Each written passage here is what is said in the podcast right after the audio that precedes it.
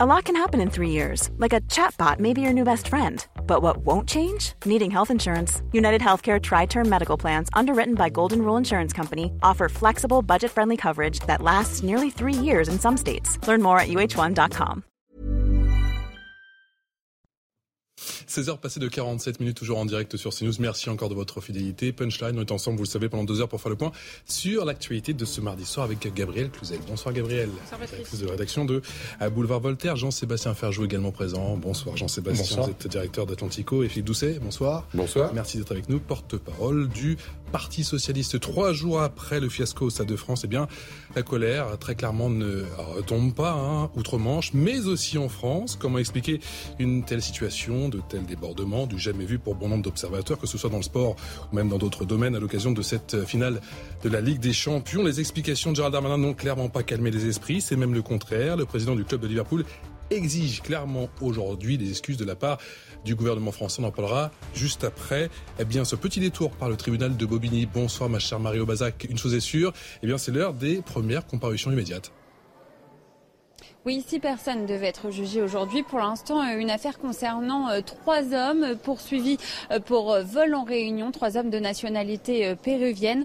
Cette affaire, elle a été renvoyée au 5 juillet prochain. Alors, il était reproché à ces trois hommes d'avoir volé plusieurs téléphones portables, plusieurs dizaines de téléphones portables aux abords du Stade de France. Ces trois hommes, ils auraient voulu être jugés aujourd'hui, mais l'audience était déjà trop chargée. Le tribunal a donc décidé d'un renvoi. L'un d'eux est âgé de 39 ans. Il a été placé sous contrôle judiciaire. Il est en situation irrégulière sur le territoire français, mais il est hébergé par sa petite amie à euh, Bobigny. Il a fait une demande euh, d'asile. Il doit pointer une fois par semaine au commissariat euh, de Bobigny. Deux autres hommes âgés de 21 et 26 ans, eux aussi de nationalité péruvienne, en situation irrégulière, ont été placés en détention provisoire en attendant leur jugement. Ils avaient expliqué habiter en Espagne. L'un d'eux dit avoir déposé une demande d'asile là-bas. Ont euh, expliqué être venus à Paris pour faire du tourisme. Ils disent qu'ils devaient euh, rentrer euh, lundi.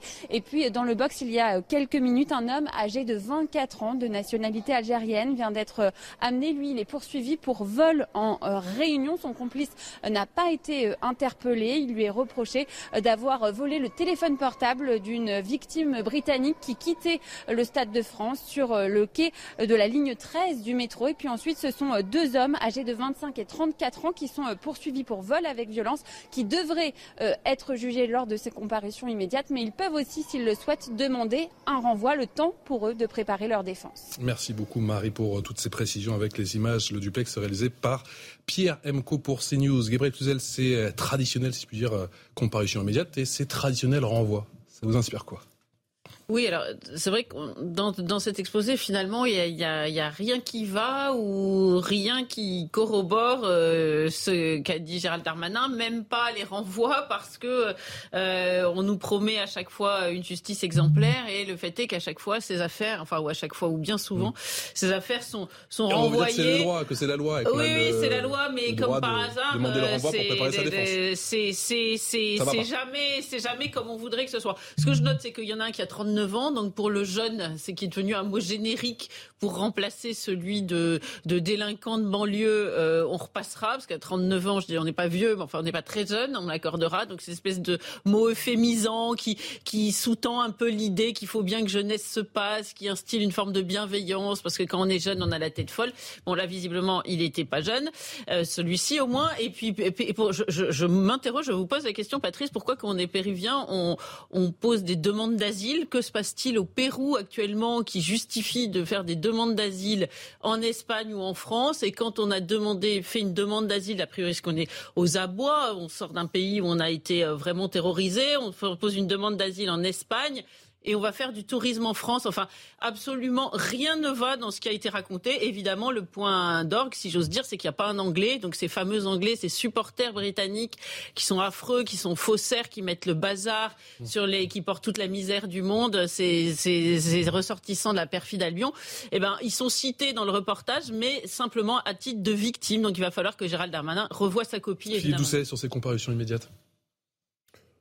Oui, bah c'est toujours un peu effectivement la même euh, ritournelle. Donc effectivement, c'est le droit. Le problème de ça, c'est que euh, vous avez toujours un problème d'exemplarité dans cette affaire-là. C'est que bon, effectivement, pourquoi des Péruviens euh, à la sortie du stade de, France Bon, voilà, effectivement, le Pérou, c'est pas c'est pas un pays où il y a des problèmes de réfugiés politiques. voilà, c'est un pays qui a des une vie politique agitée, mais enfin, c'est pas c'est pas une dictature, c'est pas l'Afghanistan, quoi. Hein, donc bon. Bon, donc, bon, donc effectivement, on voit bien que dans cette Enfin, je trouve que Gérald Darmanin, euh, par rapport à nos amis euh, britanniques, euh, c'est pas tout ça n'est pas correct. Hein. On incrimine, on verra l'histoire du montant de, faux tickets parce que, enfin, c'est quand même un truc dément. C'est-à-dire que les photocopieuses ont quand même réussi à tourner au maximum. Donc je pense que le gouvernement s'est engagé dans un truc. 2800 faux qui ont été scannés, on l'a appris aujourd'hui. Pardon? 2800 faux billets qui ont été scannés. Voilà, enfin, entre 2800 et 40 000, ça fait quand même un gros écart. Je trouve pas ça correct. On peut avoir des désaccords avec nos amis britanniques. Moi, j'en ai sur les accords de Touquet, sur la gestion de Calais, euh, ça. Je trouve pas ça très correct. On peut de, se jouer sur, euh, pour le coup, euh, je suis d'accord avec Madame Cluzel sur l'histoire de la perfide Albion et renvoyer ça. C'est pas, c'est pas, c'est pas à la hauteur de, de l'enjeu c'est pas à la hauteur de, la difficulté par rapport à ça. C'est pas correct par rapport aux, supporters britanniques qui ont été plutôt réglo parce que quand on voit les images, ils ont resté stockés mm. pendant trois heures à la sortie du RERD euh, sous le soleil, serrés euh, comme des sardines.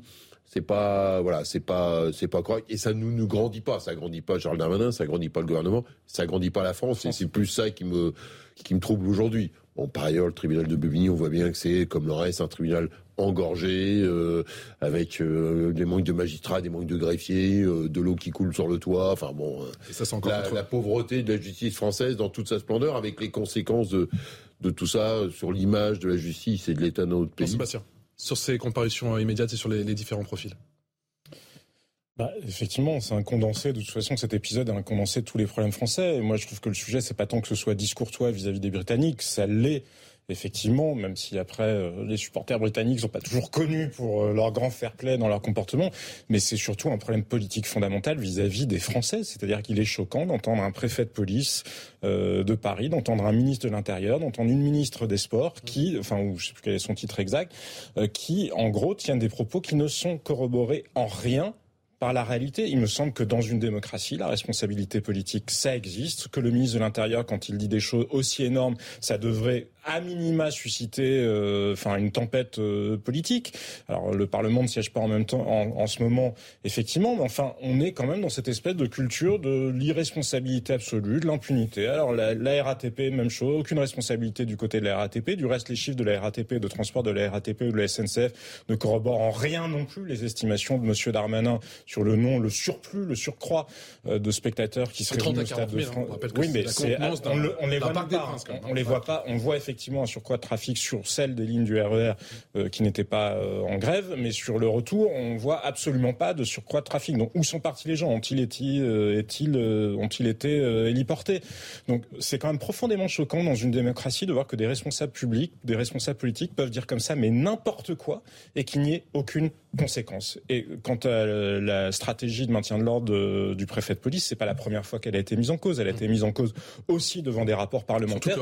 Même chose. Hein. Avec Emmanuel Macron, parce que c'est quand même le président de la République qui prend des décisions, parce que semble-t-il, M. Darmanin n'était pas très chaud pour un maintien du préfet de police l'allemand, et c'est Emmanuel Macron qui y a tenu. Mais rien ne change. Alors là, il peut se déplacer à l'hôpital aujourd'hui, on va en parler ensuite. Mhm. Même chose, aucun compte ne sont demandés ni au directeur d'hôpitaux, ni au patron d'ARS, ni au ministre de la Santé, à personne. D'ailleurs, le directeur général de la santé est toujours en poste. On nous avait annoncé qu'il devait quitter son poste après euh, les erreurs et les mensonges sur les masques, notamment dans la gestion du Covid. En France, c'est le royaume, c'est l'irresponsabilité en bande organisée.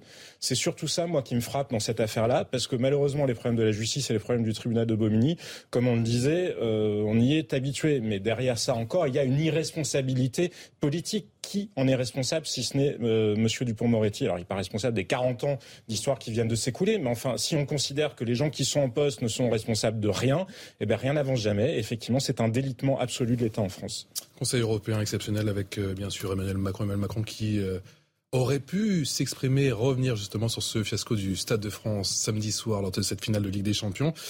Eh bien, finalement, c'est nos comments. Écoutez. Monsieur le Président, il y a eu un fiasco au Stade de France dans l'organisation de la Ligue des Champions. Aucun commentaire sur ce qui les, les, les Britanniques demandent, se sont indignés.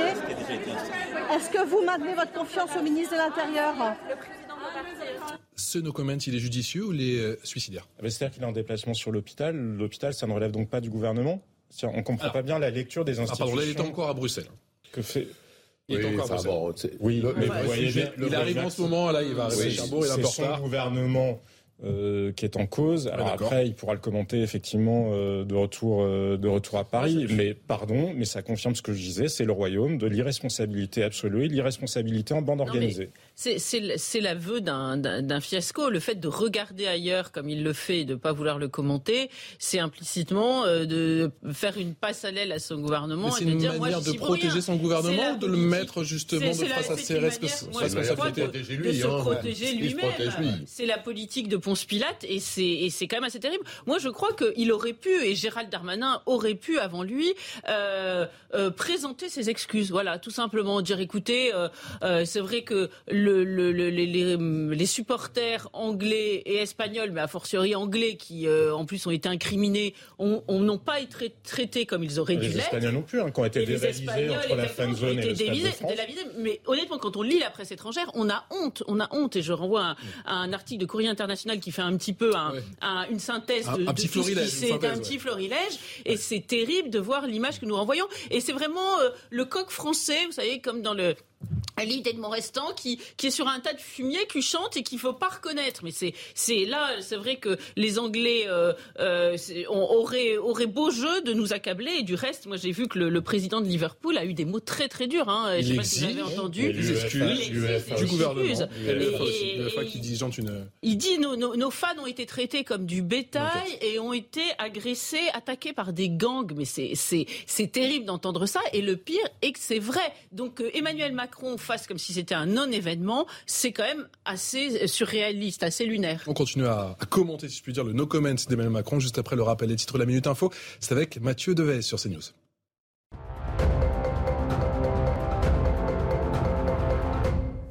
Emmanuel Macron annonce que l'Union européenne va réduire ses importations de pétrole russe de 92%. À la sortie d'un sommet européen à Bruxelles, le président français a confirmé le sixième paquet de sanctions contre la Russie. Des sanctions qui touchent notamment 80 oligarques, trois chaînes russes et la principale banque russe qui est écartée du système financier international SWIFT. Le club de football de Saint-Étienne porte plainte contre X après les incidents contre Auxerre. Dimanche soir, la relégation de Saint-Étienne a été accompagnée de scènes houleuses au stade Geoffroy Guichard, envahissement de la pelouse par des supporters, jets de fumigène et bousculade générale. Une plainte a donc été déposée pour violence aggravée, destruction et dégradation de biens publics, pénétration sur l'aire de jeu et jet de projectiles. Huit personnes victimes de piqûres lors d'un concert à Strasbourg. Les faits se sont déroulés samedi dernier au Zénith de Strasbourg lors du concert du rappeur PLK. La gendarmerie du Barin a lancé un appel à témoins alors qu'une vague inexpliquée de piqûres a touché ces derniers mois des boîtes de nuit, des bars et des festivals à travers le pays.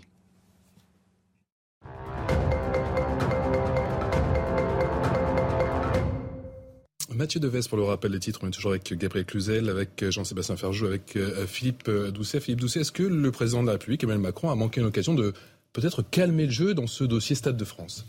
Ouais, enfin déjà, euh, il y a nos affaires à nous, hein, comme on l'évoquait euh, juste avant la pause. Il y a l'image de la France par rapport à ça. Enfin, demain, on a les Jeux Olympiques. Mmh. Franchement, mmh. penser qu'on peut régler ça comme ça en, en mentant, le mondial du rugby, euh, justement. C'est le mondial du rugby, les Jeux Olympiques. Donc, je pense qu'il fait une erreur. Samedi prochain, avec un préavis de gré de la RATP. Bon, je pense qu'il fait une Je pense qu'il fait, c'est une grosse euh, erreur parce que bon, je pense que ça, l'affaire euh, va durer parce que c'est pas une affaire purement franco-française. On va pouvoir soulever le tapis et mettre et mettre la poussière dessous. Donc, un, je pense qu'il fait une erreur dans cette affaire-là. effectivement, là, il peut dire je suis à Bruxelles, donc je ne traite pas des affaires françaises à Bruxelles. Bon, déjà, ça a pris une dimension européenne, mais il peut dire que maintenant que les Anglais sont plus dans l'Union européenne, ça pas d'importance. Mm. Enfin, quand il y a le prochain déplacement en France euh, sur l'hôpital, je pense que vos confrères journalistes vont l'interroger aussi. Et là, il sera plus à Bruxelles, il sera en France. Bon, donc euh, s'il parle de l'hôpital, je vois pas pourquoi il va pas parler euh, du Stade de France. L'autre aspect des choses, c'est que puisque là le dossier va être creusé, si Gérald Darmanin, Darmanin est pris en flagrant délit de mensonge parce qu'il n'y a pas les 40 000 faux billets, Là, on a un vrai sujet politique, c'est qu'il y a un ministre, plutôt de reconnaître, comme vous l'évoquiez, euh, bah, on s'excuse, voilà, il peut y avoir une chaîne, euh, ça a mal été géré. Euh, on peut trouver, enfin, à un moment donné, on a toujours intérêt quelque part à reconnaître ses erreurs plutôt que de faire effectivement le coq en disant qu'il n'y a pas d'erreur je pense que cette affaire-là peut euh, ambiancer euh, le gouvernement sur euh, au moins mais, toute la semaine et les prochaines semaines avec ce mensonge. Hein. Mais d'autant qu'il semble, et ça a été rapporté dans un certain nombre d'articles de presse, à commencer par Mediapart, que des hauts fonctionnaires du ministère de l'Intérieur eux-mêmes ont dit que le rapport de, enfin, rédigé sous l'autorité du préfet allemand comportait des éléments faux. C'est-à-dire que cette question du mensonge public, on ne peut pas, comme ça, c'est pas juste de la mauvaise gestion, de l'imprécision. Là, on est dans autre chose. On est dans quelque chose qui relève de la manipulation des faits. Alors, ça a déjà été relevé. Il y a des questions sur la stratégie euh, de maintien de l'ordre. Et c'est ce que la presse étrangère euh, euh, dit. Bah, après tout, si, si, les Français acceptent d'être traités, d'être gazés comme des gilets jaunes, mais là, on parle de familles qui étaient, enfin, déjà, moi, je trouve ça choquant, même pour des manifestants. Hein, mais Bref, admettons même que ce ne soit qu'un sujet franco-français. Rien ne tient dans cette affaire. Même la question des billets papier. Quand M. Darmanin parle des billets papier en disant oui, regardez, le club de Liverpool, ils ont demandé des billets papier. Enfin, J'imagine que comme beaucoup de gens, nous sommes déjà allés dans des concerts, dans des matchs, etc. Vous savez bien que sur des billets papier, il y a aussi des QR codes. Donc il y a aussi des choses qui peuvent être scannées.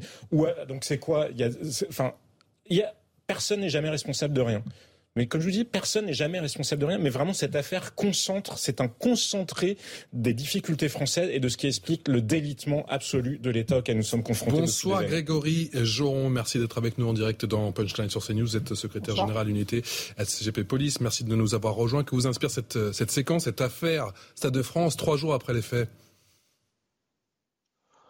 Écoutez, moi je suis euh, assez à l'aise puisque on a, on, a, on a exactement la même version depuis trois jours pour le coup, euh, c'est-à-dire euh, euh, une, un ensemble de faits factuels pour le coup avec, avec une réelle difficulté de gestion de flux et personne ne peut le nier quand on voit les images.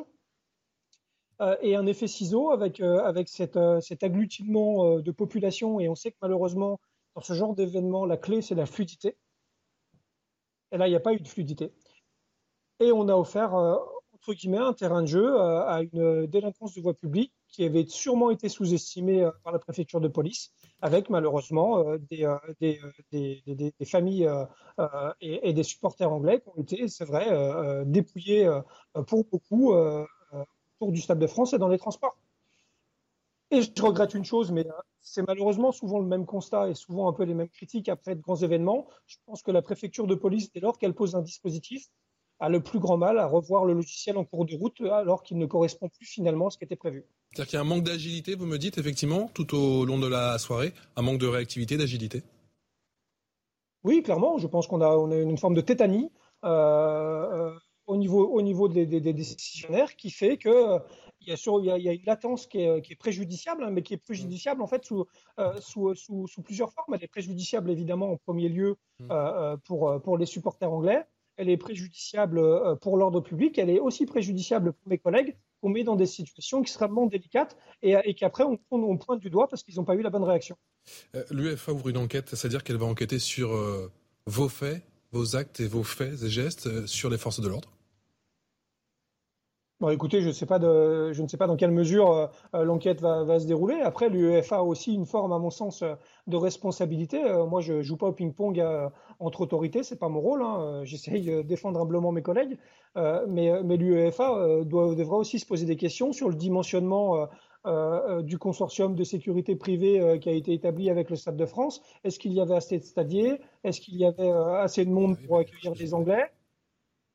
Est-ce que, est que des billets à 700 800 euros ne méritent pas euh, un accompagnant particulier depuis la fan zone, etc. Enfin, il y, a tout ça à se poser. Et je pense que pour les coups, il n'y a pas que la police euh, euh, qui, devrait être interrogée. La presse étrangère parle d'amateurisme. Vous avez envie de, leur répondre quoi, Grégory Joron? Alors moi, je suis toujours assez prudent avec les comparaisons. et, d'ailleurs, parce qu'on nous fait souvent le procès du maintien de l'ordre et des exemples européens à suivre. Je rappelle trois événements récents. Euh, euh, la Hollande qui tire à balles réelles sur ses, ses manifestants il n'y a pas si longtemps que ça, la Belgique qui envoie des chiens en mordant, et la Suède qui se réveille à un gros mal de crâne parce qu'ils ont supprimé tout leur armement intermédiaire et qu'aujourd'hui ils se disent mince comment on va faire pour euh, encadrer des manifestations qui sont très violentes. Donc moi les leçons des pays européens sur, la gestion de foule, je, suis très peu à parce que je pense que malgré et je le précise, les CRS par exemple forment, forment le à la police qatari pour la Coupe du Monde de football qui va se dérouler. La ligne de défense de Gérald Darmanin, c'était hier soir, une nouvelle fois chez nos confrères de TF1. Écoutez. Je veux dire que si on a eu des problèmes exclusivement qu'avec la tribune britannique, 20 000 places réservées au Real Madrid, 20 000 places réservées pour Liverpool, les problèmes n'ont eu lieu qu'à Liverpool. 97% des spectateurs étaient dans le stade à 21h pour les Espagnols, 50% seulement pour les Anglais. Et s'il y a eu des problèmes que pour les Anglais, ça ne veut pas dire que ce sont les Anglais les faussaires. Dans le stade, il y a eu 29 interpellations, la moitié d'entre eux étaient des Britanniques, qui ont passé sans billet le stade à travers les contrôles de police. Donc quand j'entends dire qu'aucun Britannique n'a eu un comportement inadéquat, c'est tout à fait faux. Gabriel Cluzel, le mea culpa, ça n'aurait pas été plus judicieux. Mais évidemment, évidemment qu'il aurait eu tout à gagner à, à, dire simplement avec humilité euh, qu'ils euh, avaient échoué dans cette mission. De... Et quand on invite, enfin, vous imaginez la situation. Euh, on, on, on, a invité finalement ces supporters à venir chez nous. vous disiez tout à l'heure qu'Emmanuel Macron n'avait pas réagi. Ce que je trouve scandaleux, c'est que il, dit oui, c'est l'affaire de mon gouvernement, mais c'est lui qui avait négocié. je ne sais pas si vous en souvenez. Hein, c'est, tout le monde le sait. Que ce ce match soit délocalisé. Il a mis un peu la pression, effectivement. Bah, oui, il avait dit, tout le monde le savait. D'ailleurs, l'UEFA l'avait, l'avait, l'avait personnellement remercié. Donc, euh, parce qu'il avait dit, bah, venez, il avait euh, manœuvré donc pour que le, cet événement sportif soit délocalisé en France. Donc, la moindre des choses, c'est de faire en sorte que ça se passe bien. Donc, on invite euh, ses supporters. ça se passe mal. Il y a un goulot d'étranglement. très bien. Il y a des faux billets, sans doute. sans doute pas, en tout cas, dans les proportions annoncées, parce que tous les observateurs, moi, je suis pas spécialiste, mais ils disent que c'est absolument farfelu, ce, chiffre de 40 000. Et puis, vient se rajouter des agressions. C'est-à-dire que ces gens sont invités, nassés par la police, gérés comme du bétail. Et c'est difficile de le, dire autrement. Peut-être plus mal que du bétail, moi, je les ai pas vus gazer, les vaches ni les moutons. Et, et à la fin, ils sont attaqués. C'est une véritable attaque de diligence. Certains policiers ont pris cette métaphore et je trouve que c'est très juste parce que on sait que les diligences dans le Far West, quand elles étaient arrêtées, bah, c'était le moment où elles étaient vulnérables. Bah, finalement, ce groupe de touristes à l'arrêt, euh, massés euh, euh, les uns contre les autres, évidemment, était une proie facile pour les délinquants. Moi, je crois que Gérald Darmanin, il est ministre de l'Intérieur et, il n'aime pas qu'on le mette en face de, ses insuffisances. Or, cette affaire de la, de, la Seine-Saint-Denis et des délinquants qui ont attaqué ces touristes, il ne pouvait pas le supporter de l'admettre. Je, crois tout simplement. Il s'est dit, ça va faire le jeu à la veille des législatives de, de l'extrême droite, de la droite, de tout ce que vous voulez. Donc, et, il a décidé d'occulter le sujet. Parce que dire euh, que euh, les problèmes sont venus exclusivement, vous l'avez entendu, de mm. la, de, des supporters anglais, c'était quand même euh, assez fort de café. Et les policiers eux-mêmes qui ont entendu ça se sont dit c'est fou. Il est dans le déni, le ministre de l'Intérieur? Mais moi, je trouve qu'il est dans le déni sur la responsabilité des forces de l'ordre. Alors, pas des individus, mais de la stratégie, des ordres qui, ont, qui ont été donnés en matière de maintien de l'ordre. Ça a été détaillé par la presse étrangère sur les positionnements de cars, etc., les goulots d'étranglement qui ont été créés, parce que ce qu'on oublie presque dans cette affaire-là, c'est qu'effectivement, il y a les touristes qui ont été euh, dévalisés. Et c'est une expérience qu'on ne souhaite évidemment à personne, mais on est passé très près du drame. C'est-à-dire qu'il y aurait pu avoir des morts par étouffement ou, euh, dans des bousculades. Et ça, c'est le fruit, ça n'est pas le produit euh, que, je veux bien qu'il y ait une part de responsabilité de supporters qui peut-être arrive plus tard. Enfin bon, on fait là encore totalement abstraction de la grève de la RATP de la manière dont les itinéraires ont été, euh, ont été prévus. Là, c'est quand même parce que la police a créé un certain nombre de goulots d'étranglement qu'on est passé tout près du drame. Et c'est pour ça que ça ne peut pas juste être géré par le ministre de l'Intérieur ni par le président de la République comme une banale affaire et comme quelque chose euh, finalement relevant de on a mal organisé la soirée. C'est beaucoup plus grave que ça. Nous sommes passés très près du drame. Il faut évidemment en tirer les leçons pour que ça ne se reproduise pas. Mais comment en tirer les leçons si on est dans le déni des responsabilités publiques? Moi, je veux bien qu'il y ait d'autres responsabilités. Gérald Darmanin, il n'est pas responsable euh, en soi de l'état euh, de la Seine, de la Seine-Saint-Denis, même s'il est responsable du maintien de l'ordre dans le pays. Mais il est responsable a priori et il doit l'assumer de la stratégie de maintien de l'ordre qui a été déployée autour du, Est-ce qu'on est passé tout près de la catastrophe avec un petit peu de recul euh, Trois jours après, vous nous dites quoi? Je pense que quand on regarde les images de, de, de la foule amassée euh, en sortie de, RER e euh, samedi soir pendant plus d'une heure trente euh, en plein soleil.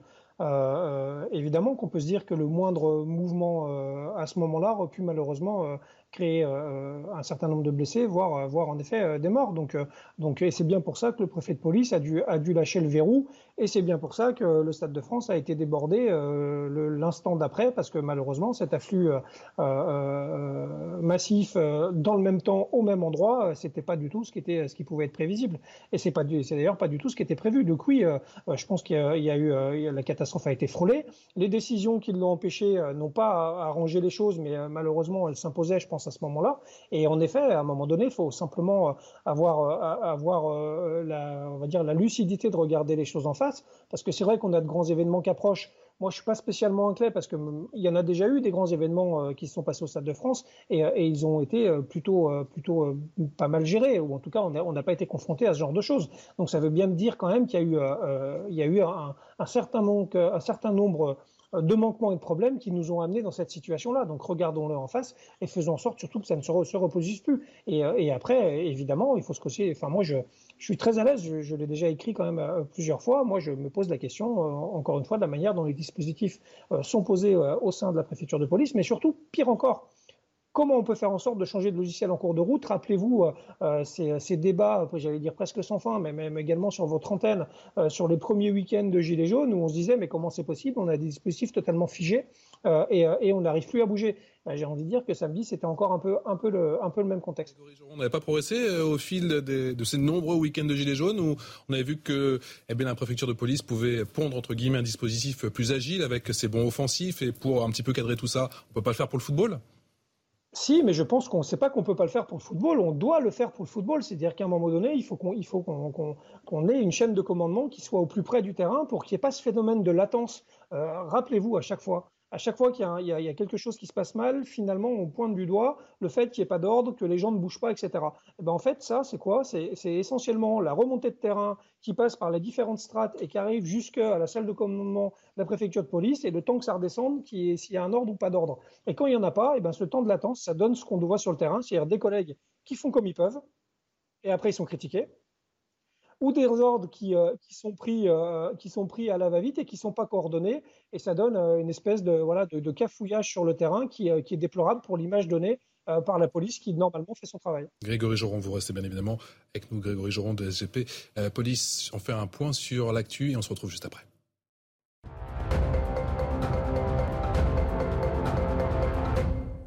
Liverpool exige des excuses du gouvernement français trois jours après les scènes chaotiques survenues lors de la finale de la Ligue des Champions au Stade de France. Le président du club réclame des excuses aux autorités françaises pour avoir pointé du doigt les supporters des Reds. De son côté, l'UEFA, instance dirigeante du football européen, a annoncé l'ouverture d'une enquête indépendante. L'Ukraine assure avoir identifié quelques milliers d'affaires de crimes de guerre dans le Donbass. Les forces russes progressent dans l'est du pays avec des combats au cœur de la ville clé de Severodonetsk au moment où les dirigeants de l'Union européenne sont tombés d'accord pour arrêter l'essentiel de leurs importations de pétrole russe. En Ukraine, toujours, un premier navire commercial chargé de métal aurait quitté Mariupol pour la Russie. Situé sur la mer d'Azov, le port de Mariupol était avant l'offensive russe le deuxième port civil le plus important d'Ukraine. Il permettait notamment d'exporter la gigantesque production ukrainienne de céréales, désormais bloquée dans le pays, ce qui fait craindre une crise alimentaire mondiale.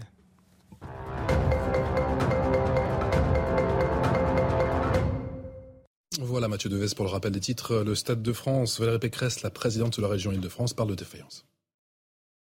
Il y a eu clairement des défaillances euh, dans euh, le système de sécurité qui a été mis en place et ça a porté atteinte à l'image euh, de la France et de l'île de France dans l'organisation des grands événements internationaux, un domaine dans lequel nous sommes réputés pour la qualité de notre accueil. Donc il faut évidemment prendre toutes les mesures correctrices le plus rapidement possible pour éviter que de tels débordements puissent se reproduire.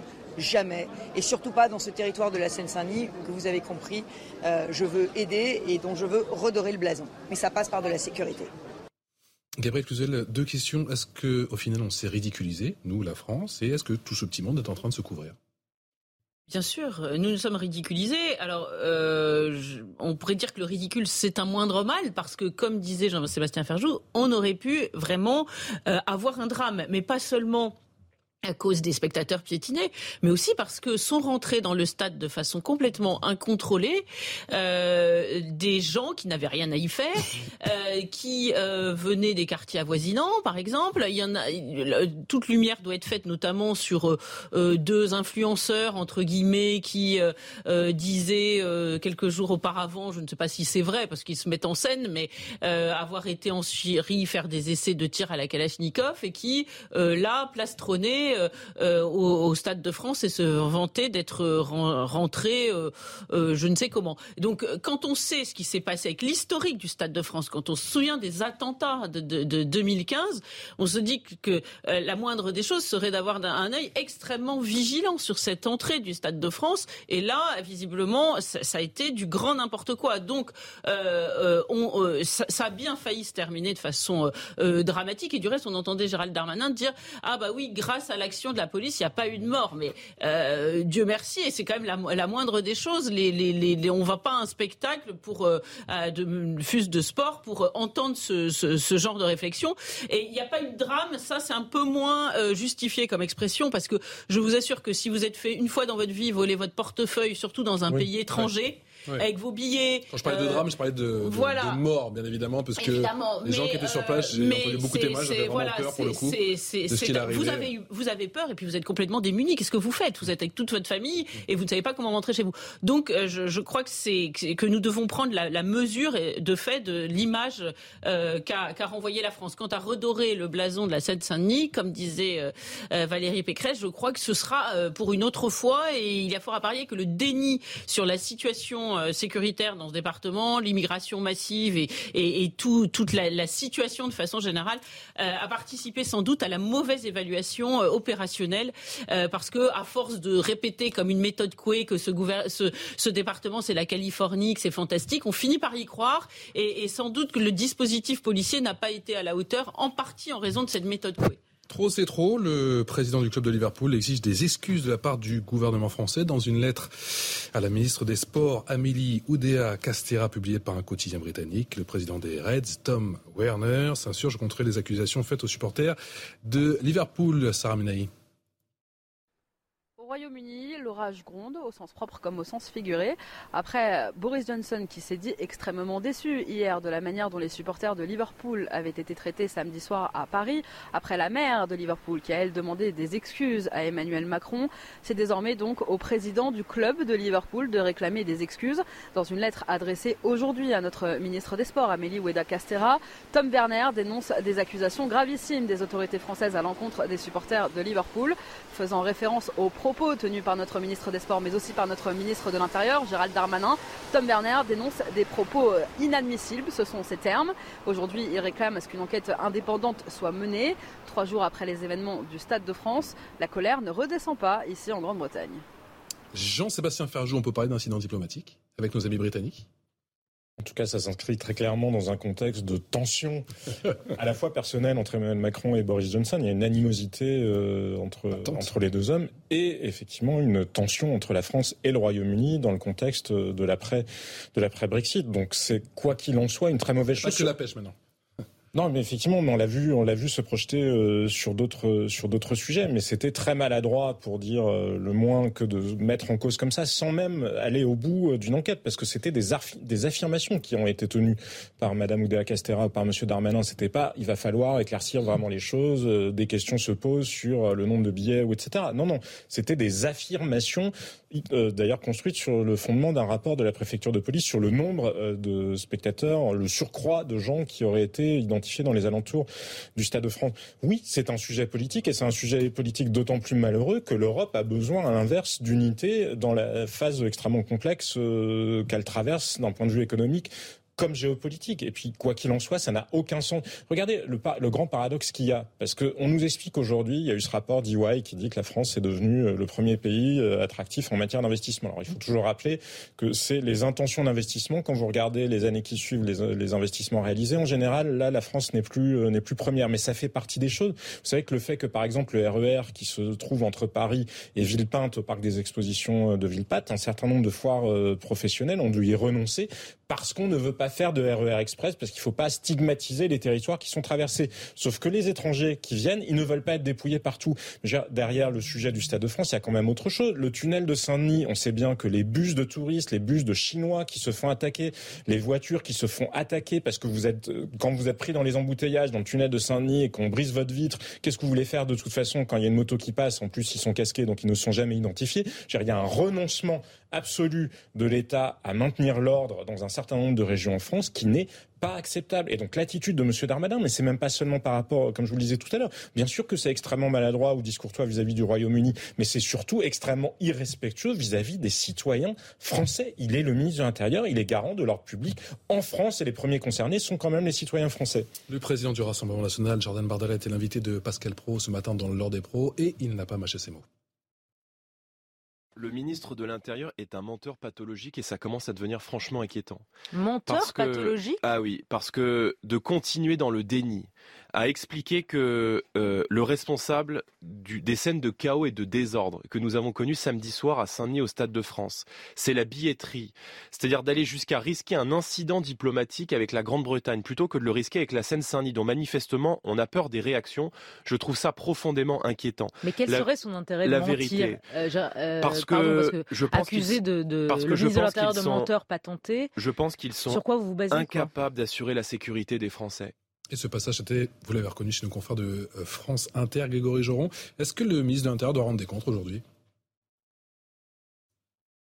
Il, s'est exprimé quand même à plusieurs reprises, alors qu'on apprécie ou pas sa forme d'expression. Il a déjà, je crois, quand même un petit peu nuancé par rapport à ses propos dimanche, euh, parce que je crois quand même qu'il a, qu'il a, dit euh, qu'ils avaient sûrement mal évolué les risques de délinquance de voie publique. Donc c'est sûrement un premier pas vers le fait qu'en effet, il y a eu un sujet de délinquance de voie publique. Mais euh, permettez-moi de préciser quelque chose, enfin, ou en tout cas d'apporter peut-être un éclairage, euh, mais vous avez sûrement, ça vous a sûrement pas échappé, parce que euh, je vois que le, président de Liverpool demande des excuses, mais, mais enfin, même si souvent c'est pas dans, dans, la même, dans la même ampleur, les supporters de Liverpool sont quand même malgré tout connus pour forcer régulièrement les tourniquets, pour avoir quand même régulièrement des faux, euh, des faux billets. Et ça, ça m'a été par exemple confirmé sur une autre antenne hier par le président euh, euh, de l'association des fans européens de football, qui est justement un observateur mandaté par l'UEFA pour aller regarder ce qui se passe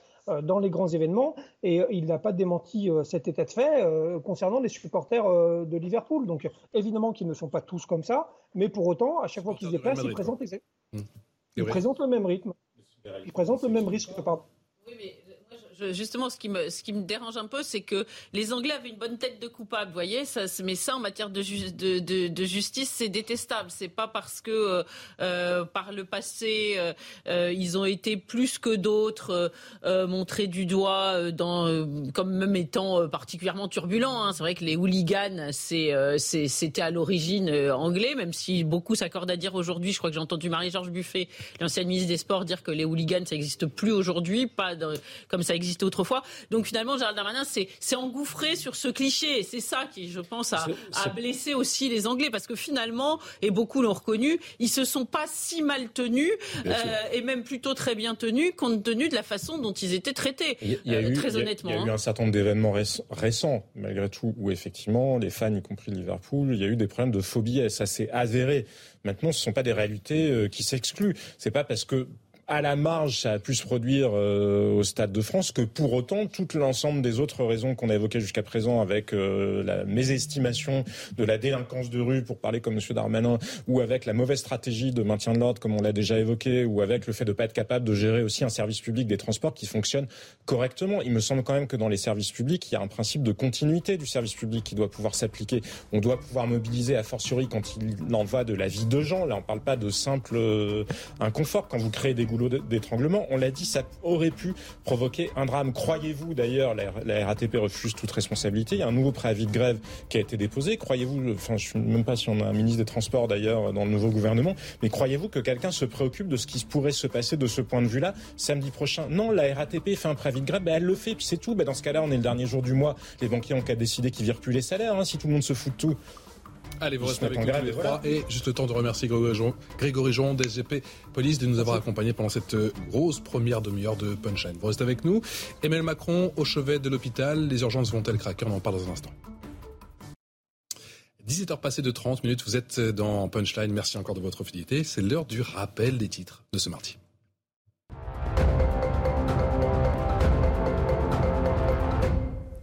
La Fédération française de football et l'UEFA évaluent à 2800 les faux billets scannés samedi au Stade de France lors de la finale de la Ligue des Champions. Les autorités françaises mettent pourtant en avant une fraude massive aux faux avec entre 30 000 et 40 000 personnes concernées.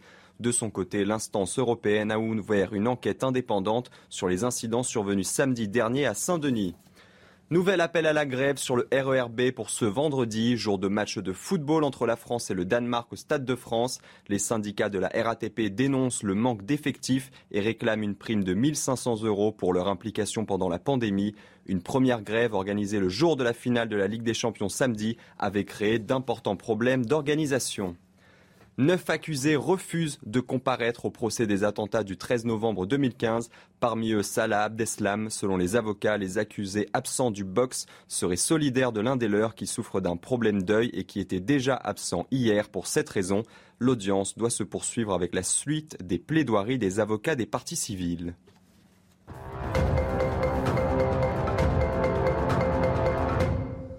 Voilà Mathieu Deves pour le rappel des titres. On est toujours avec Gabriel Cluzel, Jean-Sébastien Ferjou et Philippe Doucet. Et on parle de la crise dans les hôpitaux. Emmanuel Macron au chevet de l'hôpital et des urgences, vous savez, qui craquent encore et toujours. Le président de la République est attendu d'une minute à l'autre du côté de Cherbourg. Bonsoir mon cher Florian Tardy. Vous suivez bien sûr le déplacement du président de la, la République avec euh, ses multiples appels à l'aide de la part des, des, soignants. Les professionnels de santé redoutent un été noir dans les services d'urgence. Hein. Oui, tout à fait. Alors qu'on attend euh, d'ici une minute à l'autre, Patrice, euh, l'arrivée euh, du président de la République ici devant ce centre hospitalier de Cherbourg, un centre qui a mis en place récemment un système de régulation des arrivées aux urgences pour pallier, vous en parliez à l'instant, le manque de personnel. Le président de la République va échanger avec des urgentistes, justement, des médecins généralistes, mais également des infirmiers à ce sujet. L'hôpital de Cherbourg qui illustre finalement la situation dans laquelle se trouve plus globalement l'hôpital public en France, en grande difficulté, était à hauteur de plusieurs millions d'euros. Il a été maintenu ces dernières années euh, sous perfusion grâce à différents euh, plans d'aide. Emmanuel Macron, qui à l'issue de cet échange avec le personnel euh, de cet hôpital, va prendre la parole et annoncer plusieurs mesures en direction des soignants pour tenter d'éviter, vous l'évoquez à l'instant, cet été noir. Justement, mon cher Florian, quelles mesures d'urgence d'ici cet été il devrait euh, annoncer, Patrice, euh, le lancement d'une mission euh, flash pour tenter de répondre aux nombreuses difficultés rencontrées actuellement par les soignants. J'en faisais état à l'instant, notamment le manque de personnel. Alors il ne s'agit pas, Patrice, du lancement d'un énième rapport sur la situation de l'hôpital public, mais de la création d'une instance, c'est ce que m'expliquait tout à l'heure l'entourage du chef de l'État, qui permettra de déployer des solutions avec les acteurs de terrain, comme par exemple ce qui se fait ici, système de régulation euh, des arrivées aux urgences donc de l'hôpital de Cherbourg. Et merci, on vous retrouvera bien évidemment tout au long de cette euh, ce début de soirée, mon cher Florent, on attend d'une minute à l'autre, vous l'avez dit à Cherbourg, le président de la République. Merci à Thibault Marcheteau pour la réalisation de ce duplex. Une mission flash, et ça repart? Non, mais les, mots de l'hôpital, euh, non, mais il vaut mieux que ce soit flash que, que dans 6 mois en tout cas, ou, dans, ou dans 18. Euh, mais les mots de l'hôpital, ils sont assez identifiés. Les mots des urgences sont euh, aussi identifiés. Mais ce que je vous parlais d'irresponsabilité générale, regardez, il y a 50 services d'urgence dans le pays qui sont fermés pour tout ou partie. On a appris il y a deux semaines qu'à Bordeaux, le CHU de Bordeaux, c'est quand même un gros hôpital dans une grande ville où a priori il n'est pas si difficile que mmh. ça de faire venir, d'attirer du personnel soignant. Hein. Vous n'êtes pas dans la diagonale du vide. À Bordeaux, à partir de 17 h le service des urgences est fermé. Mmh. Et à part, enfin, où ce sont des bénévoles qui assurent l'accueil. À partir de 22 h il est complètement fermé. Donc le problème, il existe, mais partout. À Orléans, il y avait 90% des soignants du service des urgences qui étaient en arrêt maladie. 90% moi je veux bien qu'on fasse des missions flash, mais les, le diagnostic comme les solutions, on les connaît. D'ailleurs, la régulation en fait partie. Certains services l'ont mise en œuvre, comme celui, le, le CHU de Poitiers par exemple. Effectivement, il y a une régulation en amont et en fonction du degré d'urgence de votre situation, bah, vous venez immédiatement ou alors vous venez sur rendez-vous au moment où un médecin est prévu pour vous, pour vous répondre. Mais derrière ça, il y a un problème fondamental structurel qui n'a pas été traité. La seule chose que le gouvernement a fait pendant le dernier quinquennat, c'était effectivement de reprendre un tiers, en gros, de la dette euh, des hôpitaux publics. Mais aucun compte n'a été demandé aux établissements. Tous les hôpitaux ne sont pas également endettés. Hein. Aucun compte ne sont jamais demandés ni aux directeurs d'hôpitaux ni aux patrons d'ARS. On est dans, au royaume de l'irresponsabilité généralisée. Et juste pour le rappeler, quand on regarde enfin, les statistiques par rapport aux autres pays de l'OCDE, parce qu'on dit toujours c'est le manque de moyens, c'est le manque de moyens. Non, la France est le pays un euro est utilisé de tout le pays, de tous les pays de l'OCDE. La France est celui qui consacre le plus de la dépense publique à l'hôpital public. Et juste un dernier mot, euh, comme par hasard, dans les services, il existe aussi des services privés d'urgence. Hein, mmh. Mais il n'y a pas de problème. C'est quand même étrange. Il n'y a pas de problème.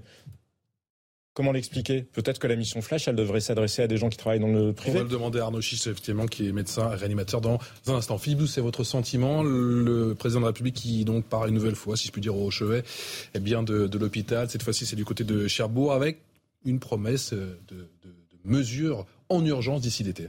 Oui, enfin bon, le comité, le 38e comité Théodule, franchement, je veux pas. Euh, voilà, les, les, mots, on les connaît par cœur. Il manque du personnel. Euh, il y a euh, énormément de logique administrative. On fait pas confiance avec le système des ARS aux directeurs des hôpitaux. Euh, les personnels, euh, les, tout ce qui est le travail de nuit, ça, les, questions des rémunérations. Et puis il y a des logiques de flux logistiques, euh, enfin de flux de, de, personnes. Comme il y a plein d'endroits où la médecine de ville est beaucoup en diminution, et eh bien du coup l'hôpital est le lieu où en fait s'exerce une partie de la médecine de ville. C'est-à-dire qu'il y a des gens moi, je vois sur l'hôpital Argenteuil, dont je me suis longtemps occupé.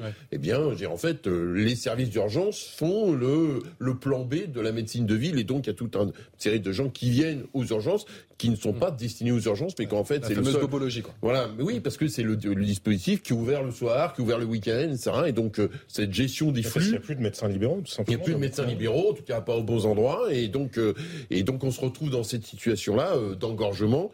Et, euh, et donc, euh, c'est pas simplement une mission flash. Faut, chaque hôpital, en plus, est pas dans la même situation. Hein. J'ai, à l'hôpital d'Argenteuil, ils ont réussi, avec un travail collectif, à sortir par le haut. À Bordeaux, manifestement, ils n'y arrivent pas. À Poitiers, ils l'ont fait. Euh, voilà, donc, à Poitiers, l'ont fait. On va en parler avec Arnaud Chiche. Bonsoir, bien connu des téléspectateurs de CNews. Merci d'être avec nous.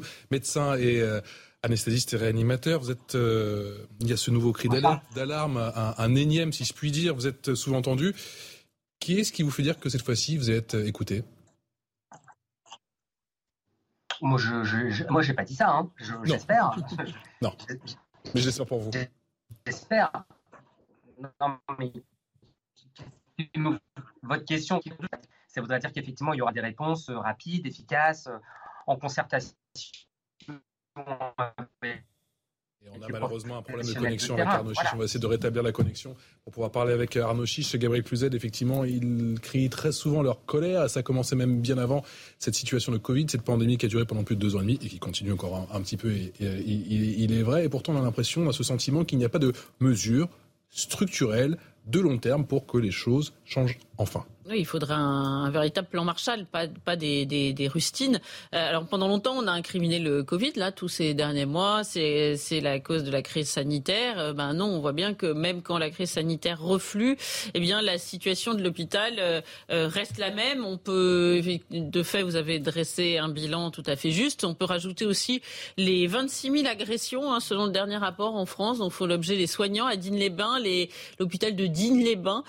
les, les soignants font des stages de Kraft Maga pour, euh, voyez, euh, apprendre à se défendre. Donc, euh, c'est, ça devient vraiment une, une abnégation qui frise le masochisme pour ces soignants. Hein, de, ils sont mal rémunérés, mmh. ils comptent pas leurs heures, ils sont corvéables à merci. En plus, à l'occasion, ils se font taper dessus.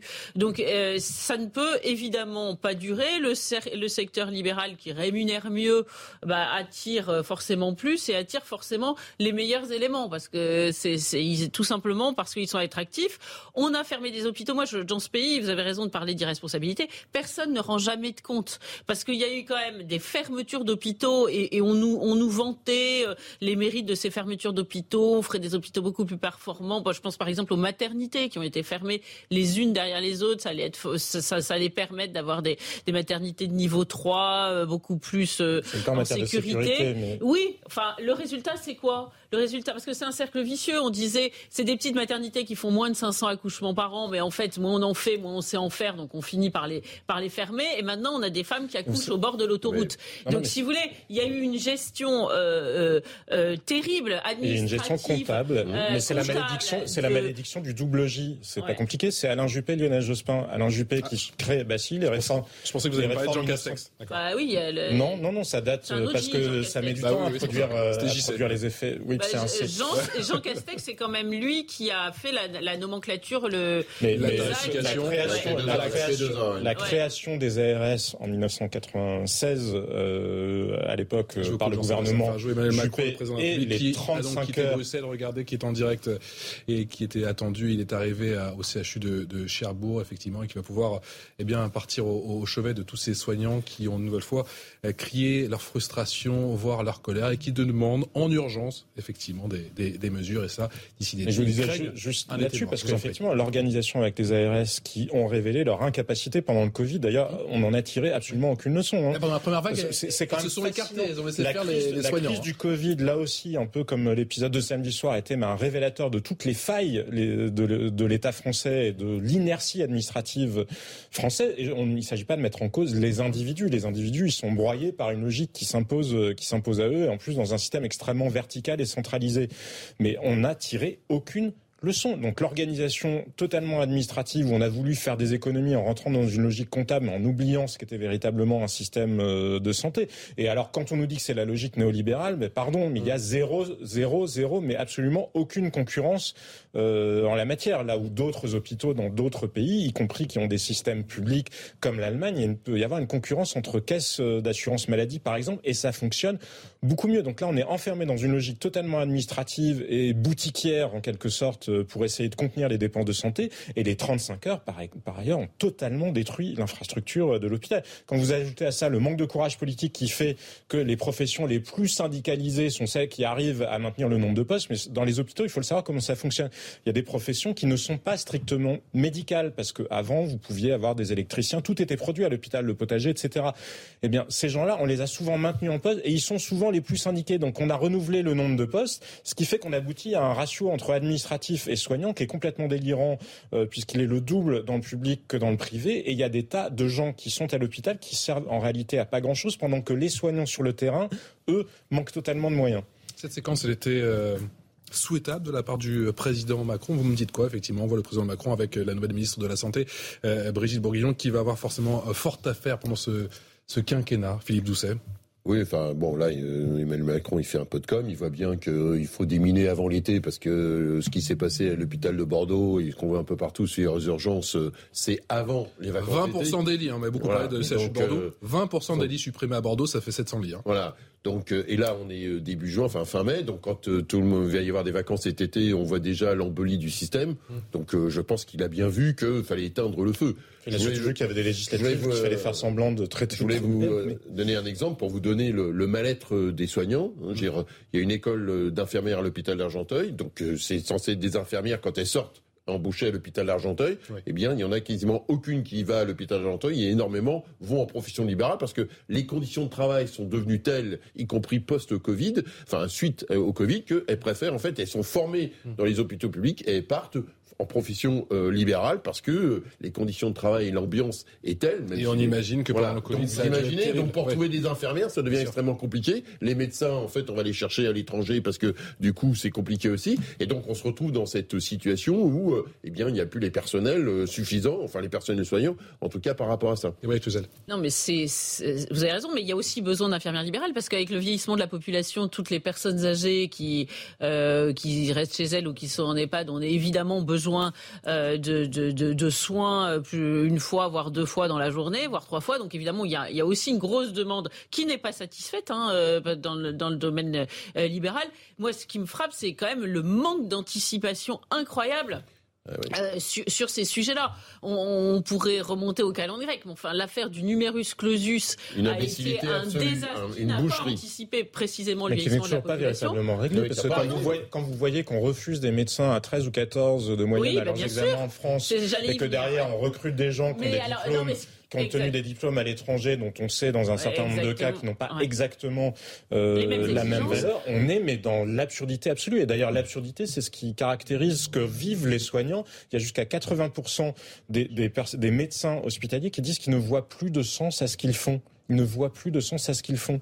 Non, mais de fait, cette, cette, euh, cette aberration-là, de faire venir des médecins étrangers dont on n'a pas finalement euh, euh, contrôlé la formation, alors qu'on est extrêmement sévère avec nos jeunes. Il y a des jeunes qui en ont fait des dépressions hein, de, de, ces, de, de, ce passage de première année terrible. Et, et, et on fait venir des médecins de l'étranger dont et qui ne coûtent pas moins cher à la sécurité sociale, qui seraient utiles dans leur pays. Et puis un, un médecin d'Argenteuil, justement, hein. exactement, justement, me disait, c'est pas des économies pour la sécurité sociale parce que quand un médecin est bien formé sur de lui, il demande peu d'examens complémentaires où il cible. Quand un médecin euh, ne sait pas trop mmh. où il va, il demande 25 examens complémentaires et c'est la sécurité sociale euh, qui ramasse. Donc euh, tout cela, ce sont des, des, des, des projections d'économie de bout de d'écouter les doléances des soignants effectivement au CHU de Cherbourg juste après le, le rappel des titres avec Mathieu Deves.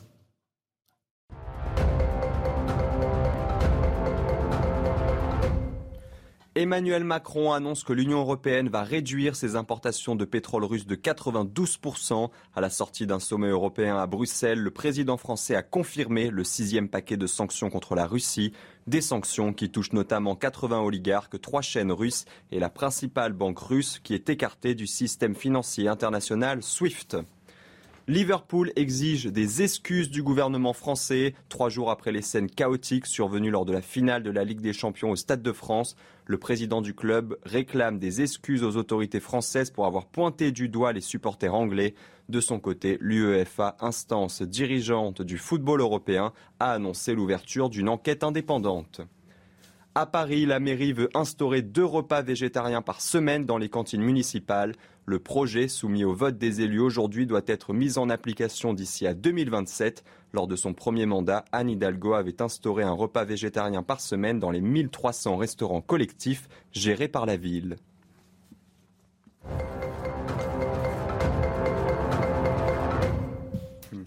Allez, quelles mesures en urgence pour l'hôpital Emmanuel Macron qui est sur le terrain? Il est arrivé il y a quelques minutes au CHU de Cherbourg. Écoutez cette euh, séquence en direct avec une soignante. Il y a des choses qu'il faut changer au niveau national. La formation en fait partie. Continuer ce qu'on a commencé sur les rémunérations hautes. Mais après, il faut que les gens sur le terrain puissent décider de ce qui est bon pour eux. Parce que les solutions sont très différentes selon les bassins de vie, si je puis m'exprimer ainsi. Donc il faut qu'il y ait plus de souplesse. Oui, on ne laisse pas décider. Je sais bien. Aujourd'hui, c'est pas du tout ce qui est fait. Pas voilà. Et des décisions sont prises, mais nous, en tant qu'acteurs, on est près de la population. On fait remonter des choses, mais on. et moi, ce que je veux pouvoir faire dans la phase qu'on va ouvrir, c'est que vous puissiez décider des bonnes solutions collectivement. Info hospitalier, euh, libéraux, avec les, associations de patients aussi et les élus, on puisse trouver les bonnes solutions sur le terrain. C'est un changement de logique complet. Hein. On va faire, si je puis dire, arrêter le moteur et ouvrir le, ouvrir le capot. Oui, oui, oui, oui, c'était intéressant. De... Merci beaucoup, ça va Merci, Voilà pour ce court extrait, cet échange du président de la République dans ce CHU de, Cherbourg. Il y a du monde, beaucoup de monde, beaucoup de, de qui euh, eh bien, parlent de leur, euh, de leur quotidien qui est ô combien difficile. Et on a entendu notamment cette, cette dame dire, mais Monsieur le Président, enfin, on, fait remonter les choses, mais, au final, rien ne change. Il y a quand même un, truc fabuleux dans ce que dit Emmanuel Macron. On s'est dit, euh, les situations sont différentes, faut s'adapter au terrain. Donc je pense qu'il va annoncer ce soir la suppression des ARS, qui sont juste une boutique bureaucratique qui, avec euh, des sachants, hein, mais qui sont très loin, euh, très très très en haut. Mm. Alors qu'à un moment donné, il faut faire confiance aux directeurs des hôpitaux qui sont c'est ce qui s'était passé pendant le premier confinement. Là, c'était mis en retrait. Ce qui c'est que les directions des hôpitaux ont foutu dehors les représentants des ARS parce qu'ils n'en pouvaient plus. C'est ce qui s'est passé dans un certain nombre d'hôpitaux en France, effectivement. Sauf qu'ils sont revenus juste après. Oui, ben en fait, la structure, la, structure des, la structure des ARS est là, et donc ce mode de fonctionnement euh, totalement en maîtrise euh, énarchique, si je puis dire, et eh bien finalement, euh, voilà, vous n'allez pas boire un café sans le feu vert de l'ARS. Donc et puis ça, soyons rassurés, puisque le nouveau directeur de cabinet de la première ministre, qu'elle n'a pas choisi, hein, qui est communiste, puisque c'est tout à fait logique avec le macronisme, enfin en tout cas qui est entré en politique par les communistes, et l'ancien a dirigé oui, enfin, je pense que quand on raisonne sur l'hôpital public, l'obsession pour l'hôpital public et la vision hospitalo-centrée qu'avait Olivier Véran, ça n'est pas pour rien dans les difficultés qu'on rencontre aujourd'hui. Parce que, le fait justement de pas savoir se coordonner avec le privé, de refuser la concurrence, de refuser plus de souplesse dans une logique totalement bureaucratique, ça a un peu à voir avec les visions idéologiques qu'on a a priori. Mais donc, Monsieur Rousseau, Aurélien Rousseau, était le directeur de l'ARS d'Île-de-France. Comme chacun a vu, l'ARS d'Île-de-France a eu une gestion mais magnifique du Covid. Hein. L'Île-de-France a été la région où ça s'est vraiment le mieux passé. Les hôpitaux n'ont pas du tout été surchargés, les soignants n'ont pas démissionné en masse. Ça s'est très bien passé. Il y a plus de lits d'ailleurs maintenant, enfin à comprendre à l'inverse évidemment de ce que je dis. Mais donc soyons rassurés, c'est le nouveau directeur de cabinet de la Première ministre. Emmanuel Macron peut-il trouver les mots? Tiens, on va d'ailleurs l'écouter, le président de la République, et je vous le disais au CHU de l'Écharpe. Des vacations, voilà, je suis au CHU des vacations parce qu'il n'y a, plus personne. Euh. Bonjour, enchanté. Bonjour. Qu'est-ce que vous faites? On est élèves soignantes. Ah, élèves pardon Élèves soignantes. Ah, très bien. Bonjour, enchanté. Et là, vous êtes en stage On est là, pour l'instant, à l'école. On part en stage la semaine prochaine. Bon, et ça vous plaît Oui. oui. Bonjour. Bonjour, madame. Ok. Pardon. Bonjour. Bonjour. Bonjour. Enchanté. Qu'est-ce que vous faites Élève aide-soignante aussi. Et ça vous plaît également Oui, très bien. Vous êtes en quelle année Première, année. Il n'y a qu'un an de. On finit vendredi, on a encore euh, cinq semaines de stage là. Et, le stage, vous allez tous le faire ici? Non, euh, dans différents services en fait. Sur la montre. Bonjour monsieur. Bonjour monsieur. Enchanté. Vous aussi pareil? Oui. Et début de Et ensuite différents postulés sur l'hôpital. Et vous n'avez pas encore vos affectations aujourd'hui? Moi Vous allez où? Aux urgences. Ici? Bah, Le service, on était là alors. Ils en ont bien besoin. Oui, chaque personne a son, Et vous étiez à son service. Et vous étiez dans le soin avant? Oui, moi j'avais fait 10 ans de, 10 ans de agent du soin dans un hôpital psychiatrique. Moi j'étais ambulancière pendant 10 ans. Et moi 20 ans de nuit euh, en EHPAD. Donc c'est une reconversion pour euh, voilà, le euh, secteur en vous requalifiant. Et vous? Moi j'étais en maison d'accueil spécialisée. Euh, c'est une reconversion professionnelle que j'ai suivi mon mari ici. D'accord. Moi je travaille en maison de retraite depuis 8 ans déjà. Là, ça va être un changement là. Bah, c'est une progression de. c'est bien. Ouais, c'est super. Moi je me sortir du bac. Dans, dans le milieu de l'accompagnement. Je continue. on va aller euh, rejoindre la table ronde. Vous étiez aussi, hein, Non, moi je suis. Vous êtes salué. Et moi, non, moi je tiens à rendre visite à mon mari, mais je soutiens, ah. je soutiens tous ces gens-là. Ah oui, on en a besoin là. Euh, Ils sont en train de se former. Ah oui, mais euh, ici c'est vraiment le désert médical. Hein. Bah, c'est pour ça que je suis là. Ben, oui. Bah, nous allons en parler à la table ronde. Non, non, non, c'est ça qui est Avec des solutions qui ont. Ah, bah, je veux dire, vous vous rendez pas compte bah, Bien sûr que je me rends compte je sais pas, la parisienne, non, mais, mais, un, un rendez-vous chez dentiste, c'est six mois. Vous savez que dans, les, dans, les, dans les quartiers populaires de la région parisienne, vous avez, ce sont des déserts médicaux que vous avez aussi. J'ai habité la région voilà. Et donc c'est vrai que la situation, c'est ou dans le très rural ou dans des zones intermédiaires comme ici. Donc on a un énorme problème, parce qu'il y a aussi beaucoup de gens qui arrivent là. Ici les surchances. Alors ils ont trouvé des solutions. J'espère. Gabriel Cluzel, dans le secteur de l'hôpital, comme dans bon nombre de secteurs, l'état de grâce est terminé. Oui, non, mais alors vous disiez, est-ce qu'il va trouver les mots? Ça, trouver les mots, je suis sûr. Parce que ça, c'est les mots, c'est ce qu'Emmanuel Macron euh, maîtrise le mieux. Donc on voit, il est charmant, euh, il passe d'aide soignante en aide soignante mais, c'est trouver les solutions qui va être plus complexe de toute évidence.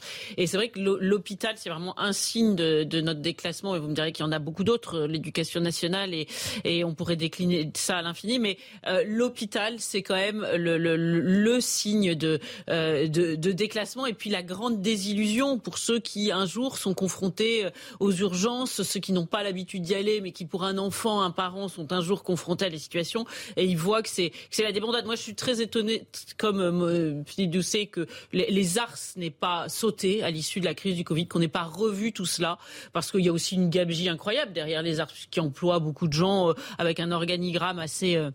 Euh, assez fou et on n'est jamais euh, revenu là-dessus. Par ailleurs, peut-être faut-il assez, vous savez, je parlais tout à l'heure du, du, coq de, de Morostan, il faut arrêter de se, croire meilleur que nous sommes. Euh, nous attendons, euh, nous, nous, accueillons tout le monde, le, notre système de santé est absolument ouvert à tous, avec l'AME, avec tout, tout le CMU, tous ces, tous ces, tout, tous ces, ces cette, cette, ouverture à, au monde entier qui paraît très charitable, mais qu'en réalité, nous ne sommes plus capables de porter. Donc quand on n'est pas capable de soigner ses propres enfants, et, c'est le cas aujourd'hui, on ne peut pas euh, dire aux, enfants des autres, eh ben, écoutez, venez chez nous. Et je crois que ça, c'est la première évidence, et elle n'a pas été posée par Emmanuel Macron. Yves Doucet, est-ce que la France doit s'inspirer de ce que font peut-être d'autres pays européens?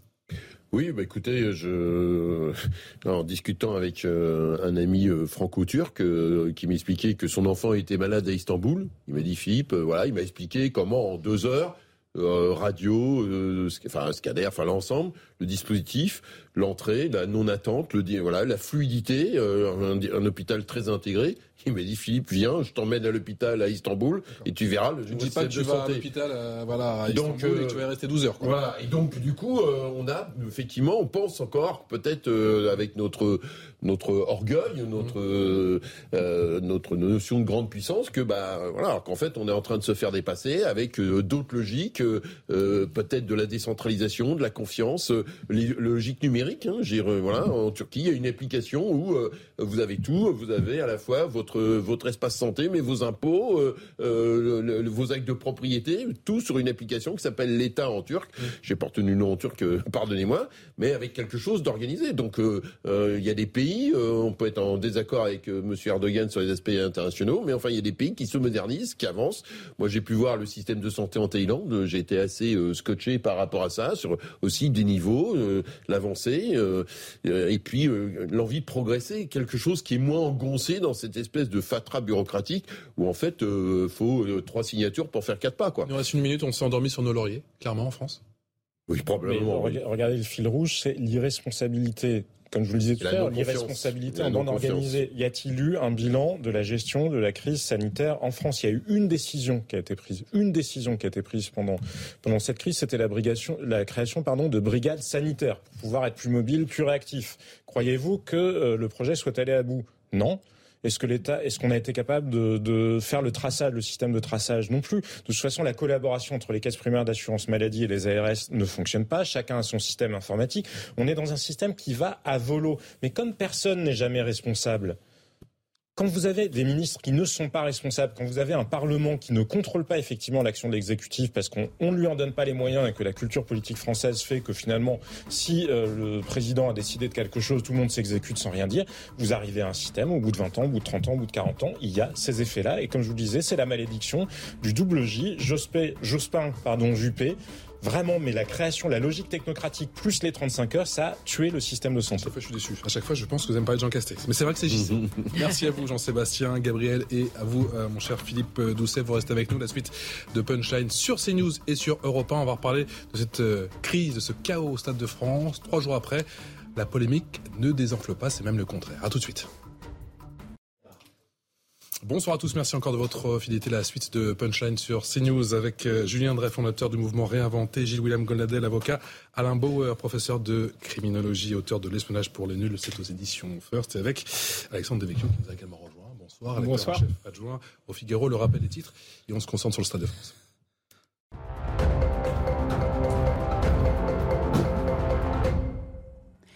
Nouvel appel à la grève sur le RERB vendredi, jour de match de football où la France affrontera le Danemark au Stade de France.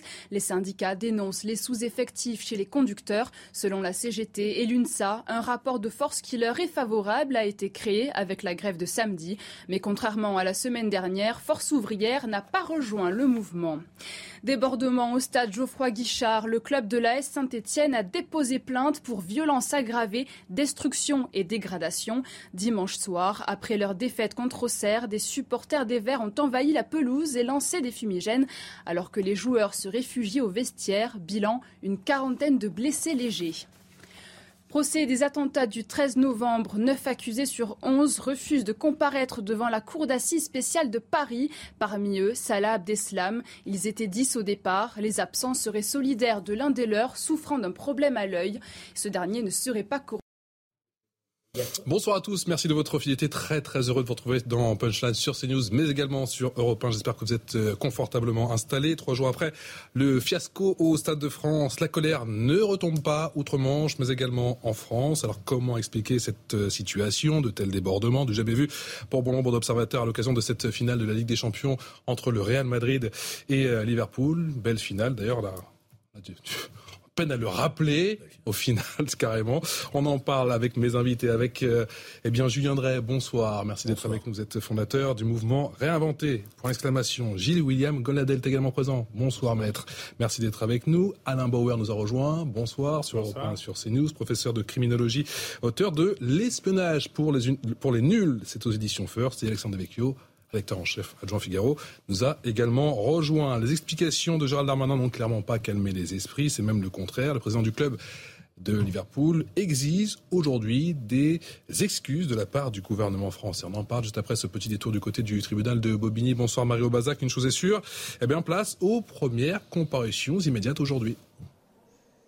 Oui, six personnes devaient être jugées euh, aujourd'hui. Euh, il y a euh, un premier homme âgé de 24 ans qui a été condamné à six mois de prison avec sursis. Il est de nationalité algérienne. Il est arrivé en France en 2021. Il habite à Aubervilliers. Il n'avait pas de casier judiciaire. Il était jugé pour vol en réunion. Son complice n'avait pas été interpellé. Il lui était reproché d'avoir volé le téléphone portable d'une victime britannique sur les quais du métro de la ligne 13. Après le match de foot, il avait reconnu euh, les faits. Il avait expliqué à la présidente du tribunal J'ai peur, tout sauf la prison, euh, s'il vous plaît. Une autre affaire concernant cette fois trois hommes de nationalité péruvienne a elle été renvoyée au 5 juillet prochain. Ces trois hommes, ils voulaient être euh, jugés aujourd'hui, mais le tribunal n'a pas eu la possibilité de le faire parce que l'audience était trop chargée. L'un d'eux, âgé de 39 ans, a été placé sous contrôle judiciaire. Il est en situation irrégulière, mais a fait une demande d'asile en France. Il a un hébergement à Bobigny chez sa petite amie. Deux autres ont été placés en détention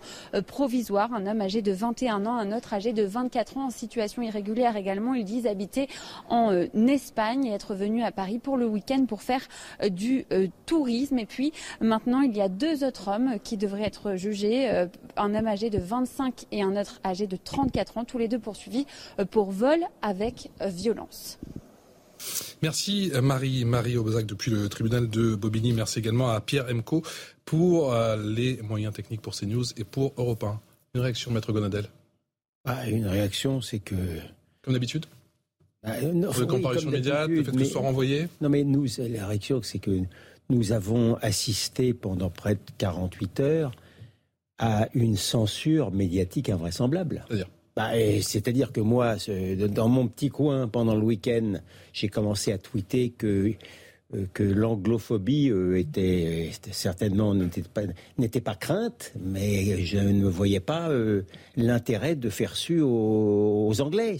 Pas les Anglais n'étaient pas le problème. Le problème, c'était les, jeunes des quartiers, pour employer ce doux euphémisme, pour ne pas dire les jeunes des quartiers immigrés, ce qui est déjà le minimum. La réalité, elle est là. Euh, c'est pas un Anglais qui, qui, qui, qui, est devant le tribunal.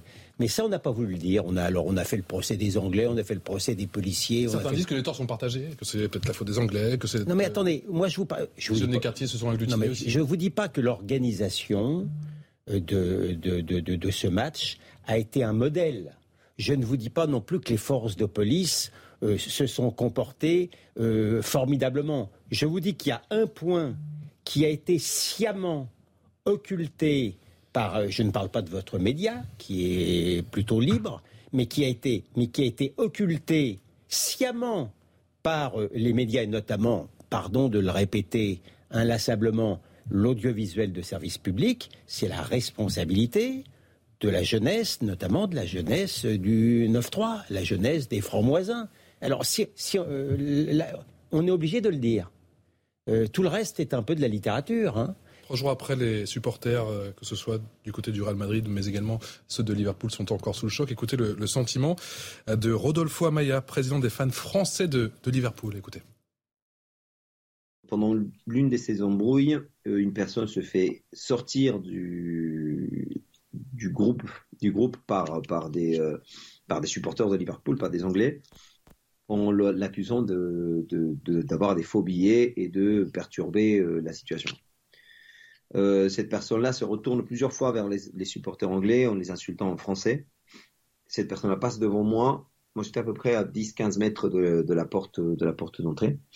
Cette personne-là passe devant moi sur le côté. Je la vois revenir. Je vois qu'il cherche quelque chose dans sa manche. Je le vois revenir. Et quand il passe devant moi un peu en diagonale, quand il passe devant moi, je le vois. Je suis derrière lui. Je vois qu'il a, qu'il a euh, une lame, euh, qu'il cache une lame dans sa main. Donc je crie en anglais aux supporters de se calmer parce qu'il est, il est armé. Et moi j'étais plus en, mode alerte, en mode euh, recherche de, de possibilité de partir si, si un mouvement de foule s'annonce quand, on voit la lame et qu'on voit la situation, j'avoue que j'ai eu peur à ce moment-là. J'ai vu des gens se faire devant qui étaient très très collés aux, grilles. Euh, j'ai eu peur pour eux.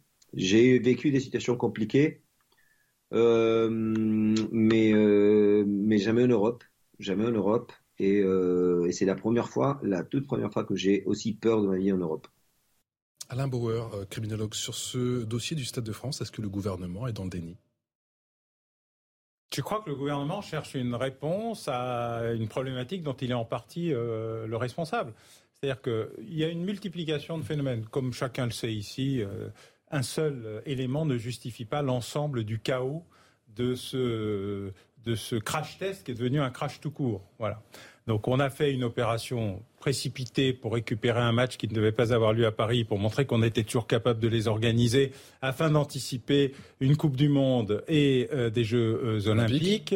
Et euh, la multiplication des erreurs de management, d'organisation, d'anticipation, de gestion, de maintien de l'ordre, de déni sur les risques extérieurs, euh, qui d'ailleurs sont récurrents. Hein, je veux dire, des, problèmes de matchs de foot, il y en a tous les jours. Et on parle du Stade de France, mais on pourrait parler longuement de Saint-Etienne. Ou, ou, de ce qui se passe euh, dans les matchs de football amateur régulièrement tous les week-ends, mmh. dénoncés d'ailleurs par les arbitres, mmh. les gestionnaires de clubs. Il n'y a pas de caméra, bien sûr. Oui, mais ça n'empêche pas que ça arrive. Hein, parce que quand vous avez des grèves de 48 heures de toute la Ligue pour des gamins de 12 ans à cause de leurs parents, d'ailleurs, même pas à cause des enfants, parfois à cause des enfants aussi, donc on sent bien que. Donc, et puis le gouvernement s'est trouvé dans une situation où il s'est dit où est-ce que je vais trouver la bonne ligne euh, d'explication euh, qui n'est qui pourrait être une ligne d'excuse et puis euh, autant trouver l'étranger de service? Alors ça tombait bien, c'était les Anglais. Alors les Anglais, pour des raisons réelles, hein, les, Anglais viennent beaucoup plus nombreux que le nombre de billets qu'ils ont, quoi qu'il arrive. C'est factuel. Chez eux, mmh. la multiplication des double billet ou des 100 billets est considérable. Il y a beaucoup moins de faux billets que ce qu'on raconte, mais il y en a. Et il y a beaucoup plus de 2800 faux billets ont été scannés. Identifiés, ouais. Tout à fait, identifiés. Ouais. Il y a 2800 personnes qui n'ont pas réussi à rentrer non plus. Donc euh, il y a un moment où on ne sait pas bien. Dans cette affaire n'est pas encore finalisée. Mais on voit très bien ce qu'est l'ampleur du problème et tout le monde sait que ça marche comme ça et personne n'a rien fait. La grève du RERB, la gestion du couloir de distribution entre le D et le B, qui est un danger naturel, naturel, connu d'ailleurs. Bref, il y a un défaut généralisé. Donc il fallait trouver un non responsable. On cherche toujours responsable, coupable ou solvable. C'est un processus assez naturel. Là, on a essayé de chercher le non responsable. Le gouvernement a dit c'est pas moi, l'UEFA a dit c'est pas moi, euh, tout le monde a dit c'est pas moi. Il fallait en trouver un. Ça tombait sur euh, sur les Anglais. Et c'est vrai que de ce point de vue-là, ça tient pas énormément la route et ça va tenir de moins en moins la route au fur et à mesure de l'enquête. D'abord, les supporters anglais se sont plutôt bien comportés. Il y aura très peu d'anglais mis en cause dans aucune procédure. Je prends le pari euh, ici. Il y a très peu euh, de faux billets. Il y a beaucoup de gens qui étaient sans billets, mais on les a retrouvés essentiellement sur les fan zones. Je reconnais qu'effectivement, du point de vue sanitaire et salubrité publique, ça n'a pas été à la gloire de la ville de Paris au vu de ce qu'ils ont dû ramasser comme détritus. Mais à part ça, euh, voilà. Et donc c'est ça l'ensemble de, la problématique. C'est chercher un bouc émissaire. Il est anglais. Une seule certitude, on continue à en parler dans un instant. Emmanuel Macron avait l'occasion de, répondre justement cet après-midi aux questions des journalistes. Il est euh, à Cherbourg, chevet de l'hôpital, mais un petit peu plus tôt, il était, vous le savez, du côté de Bruxelles pour ce Conseil européen. A-t-il réagi, oui ou non? La réponse dans un instant. À tout de suite. Allez, de retour en direct sur le plateau de Punchline avec Julien Drey, fondateur du mouvement Réinventé, Gilles William Golnadel qui est avocat, Alain Bauer qui est professeur en criminologie, auteur de L'espionnage pour les nuls, c'est aux éditions First, Alexandre Devecchio qui est rédacteur en chef adjoint au Figaro. On parle de ce fiasco encore et toujours bien sûr au Stade de France et les suites de cette affaire. Emmanuel Macron qui avait l'occasion de, s'exprimer, c'était cet après-midi, du côté de, Bruxelles sur cette euh, triste affaire. Je vous propose de l'écouter. Monsieur le Président, il y a eu un fiasco au Stade de France dans l'organisation de la Ligue des Champions. Aucun commentaire sur ce qui les, les, les Britanniques demandent, se sont indignés. Est-ce que vous maintenez votre confiance au ministre de l'Intérieur Emmanuel Macron est-il compréhensible? Je vais faire une, une confidence. Je n'ai pas fait des études de latin. Mais il y avait une phrase en latin qui me plaisait bien, qui disait L'erreur est humaine, persévérer est diabolique depuis deux jours, ce gouvernement fait, excusez-moi, n'importe quoi. Parce que déjà, il aurait pu commencer par s'excuser. Le ministre de l'Intérieur, comme le ministre des Sports, aurait pu commencer par s'excuser. S'excuser à l'égard de tous les supporters de Liverpool qui ont été maltraités. au lieu de charger. Au lieu de charger, en disant il y a eu une erreur et nous le reconnaissons. Bon, et ils auraient dû s'excuser, ils auraient dû envoyer d'ailleurs quelqu'un en Angleterre le dire, un délégué, etc. Et, rien, vous avez remarqué, il n'y a pas une seule fois le mot excuse. Pas une seule fois. Eh ben moi, si vous me permettez, là, ce soir... Même très loin des excuses. Eh ben moi, si vous me permettez, en, en tant qu'ancien responsable politique, au nom de tous ceux qui aiment le football, je présente mes excuses au peuple anglais. Mmh et je leur dis que j'ai eu honte de ce qui s'est passé. Edouard Philippe qui a dit qu'il était mais il est responsable du gouvernement, lui. Il n'était pas responsable du gouvernement. C'était d'ailleurs assez dissonant. Non, non, mais si vous voulez aller au sauvetage euh, de ce gouvernement, c'est votre droit. Moi, je ne vais pas au sauvetage de ce gouvernement. J'ai honte de ce qu'ils font. Moi, je suis impartial là-dessus. C'était la moindre des choses. Lundi matin, quand la ministre des Sports ouvre la réunion, elle doit commencer par dire, au nom de la France, je le dis, aux supporters anglais, aux amoureux du football, à tous les téléspectateurs, je m'excuse. Nous avons fait une erreur et nous allons analyser analyser les erreurs que nous avons faites pour essayer que ça ne se reproduise pas. Gérald Darmanin, une nouvelle fois rapporté euh, hier soir. Attendez, je voudrais finir. Nos confrères de TF1 et je vous redonne la parole juste après. Julien Je vais finir. Donc, alors... Écoutez, écoutez-le. Je vous redonne la parole juste après. C'est pour ça que je me suis, je suis en colère parce que je l'ai écouté. Ah ben, écoutez-le. Bon, alors je réécoute. Je veux dire que si on a eu des problèmes exclusivement qu'avec la tribune britannique, 20 000 places réservées au Real Madrid, 20 000 places réservées pour Liverpool, les problèmes n'ont eu lieu qu'à Liverpool. 97% des spectateurs étaient dans le stade à 21h pour les Espagnols, 50% seulement pour les Anglais. Et s'il y a eu des problèmes que pour les Anglais, ça ne veut pas dire que ce sont les Anglais les faussaires. Dans le stade, il y a eu 29 interpellations. La moitié d'entre eux étaient des Britanniques qui ont passé sans billet le stade à travers les contrôles de police. Donc quand j'entends dire que aucun Britannique n'a eu un comportement inadéquat, c'est tout à fait faux. Je viendrai vous répondre quoi, Gérald Darmanin? je, je, vais répondre simplement. Les Espagnols, ils étaient moins nombreux parce que c'est beaucoup plus loin. Madrid, de, Paris que euh, Liverpool. Donc, premièrement. Deuxièmement, les Anglais, on le sait, il y a une note des renseignements généraux qui a été rendue publique ce matin, qui annonçait qu'il allait y avoir des incidents, qui allait annoncer les problèmes qui allaient être posés. Ça veut dire que l'organisation n'a pas pris en considération ce qui allait se passer, y compris, vous voyez, je vais aller dans le sens, y compris le fait qu'on était à Saint-Denis et que les petits, des petites bandes qui tournent autour allaient venir faire leur marché en portable, en, sac, etc. Parce que c'est un classique. Donc tout ça n'aurait jamais dû euh, se produire. Alors après, vous pouvez rajouter la grève du RER, e les stadiers qui ont été débordés. Euh, c'est parce que en général, comme euh, on dit, les emmerdes, ils arrivent toujours en escadrille. mais là, il y a comme. Mais d'abord, on, commence par s'excuser. On n'a pas cette pantalonnade auquel on assiste aujourd'hui, qui nous ridiculise. Et après, effectivement, il faut voir tout ce qui s'est passé. voilà. Moi, j'ai des images qui sont parce que maintenant, on commence à voir les images, les vraies images. Et on, les images, c'est n'importe quoi. Non, on les avait dès le départ. Non, on n'avait pas autant Alexandre. On a des, on a des gazages, excusez-moi, on a des gazages de gens, de, de, de, de jeunes qui sont dans des états terribles après parce qu'ils ont rien fait. Ils sont juste devant. Et parce qu'ils sont devant et qu'ils sont là et qu'ils doivent peut-être être un peu dire je veux rentrer, boum, parce que plus personne ne contrôle, contrôle rien. Alexandre Devecchio du Figaro, est-ce que euh, Gérald Darmanin joue un jeu dangereux? Bah, Gérald Darmanin euh, ment, mais moi je crois qu'il ment pas pour euh, camoufler des problèmes d'organisation. Tout ce qui a été dit est vrai sur les problèmes d'organisation. Je pense qu'il ment pour camoufler des problèmes structurels et très graves que la France connaît depuis des décennies. le football est souvent révélateur de beaucoup de choses. Là, il est révélateur du fait que la Seine-Saint-Denis, il faut le dire, est désormais l'épicentre de la violence en France, sous fond de basculement démographique euh, et culturel. On a un problème d'intégration qui fait que la délinquance explose partout en France, mais en particulier dans ce, dans cette, euh, ce département. Euh, et donc là, on en a eu un nouvel exemple. Deuxième chose que ça révèle, je crois, c'est l'impuissance publique désormais. Je pense que c'est ça que cherche à cacher maladroitement Gérald Darmanin, en étant au passage, faisant preuve au passage d'un racisme anti-anglais décomplexé. Ce serait quelqu'un d'autre que les Anglais je pense que beaucoup s'indigneraient. et il le fait, il le fait parce qu'on voit bien que toute manifestation publique aujourd'hui, mhm. pratiquement toute, alors génère des violences. Il n'y a plus un 1er mai en France sans qu'il y ait de, de, la casse et le, le, les pouvoirs publics soient impuissants à cela. On sait qu'on a un problème, problème de violence systémique en France. Il y a des enquêtes qui ont été faites, notamment sur l'Institut pour la justice. La France arrive avant-dernier en termes d'insécurité, de, de, sentiment d'insécurité de tous les pays européens. Il y a juste la Géorgie qui est devant. Donc en réalité, on est en voie de basculement dans euh, un pays euh, tiers-mondisé où la violence devient endémique, systémique. Et on voit pas, ça n'a pas été un des enjeux de la présidentielle malheureusement, et on voit pas le, le, le ministre de l'Intérieur vouloir s'attaquer à cela. Et enfin, ça révèle qu'on est un pays totalement fracturé. C'est souvent le cas. Le foot révèle des choses. En 98, on voulait y voir la manifestation du vivre ensemble, etc. Moi, je pense que ça révélait des choses, pas le, vivre ensemble, mais les derniers feux du modèle républicain. Où on avait une France à peu près unie avec des gens de toutes les, les origines qui se respectaient et qui étaient dans le, le même moule culturel et social. Aujourd'hui, on a une France fracturée et, et le foot qui était un, quelque chose de rassembleur euh, révèle à chaque fois, euh, voilà, une situation. Bah, on a fait pas mal de progrès euh, avant le Covid et depuis la, fin, en tout cas, des, des, des, différents confinements et la fin de cette crise du Covid. Moi, je il y a eu comme un effet coco de minutes. L'explication du Covid et le Covid à.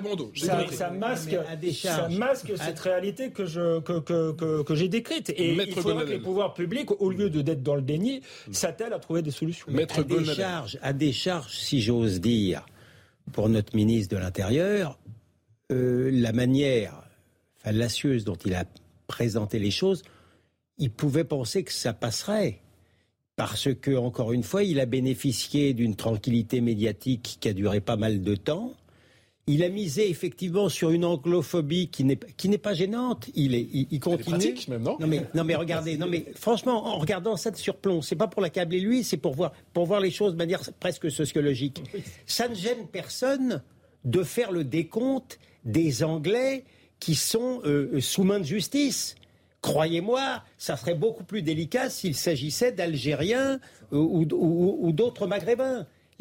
Si pardon d'être vulgaire, mais l'anglophobie, elle, passe crème, mais d'une certaine manière, elle a, pour des raisons traditionnelles et plus et, et peut-être même si ose dire pour des raisons ethniques aujourd'hui, parce qu'ils sont, ils trop blancs pour être honnêtes, euh, elle, elle, a davantage euh, droit de cité euh, médiatique, si j'ose dire. Donc, il pouvait espérer, mais il y a les réseaux sociaux. Le drame, c'est la fâchosphère. Les réseaux sociaux, pardon de le dire, moi, dès le départ, dès, le soir des incidents, j'ai pu me faire, si j'ose dire, une religion pour savoir ce qui se passait. On voyait les gens qui frappaient sur les autres, ils n'avaient pas une tête de Britannique. La réalité, elle est là. Et cette réalité-là, elle, finit, alors ça met 48 heures, elle finit par être plus forte encore que l'idéologie.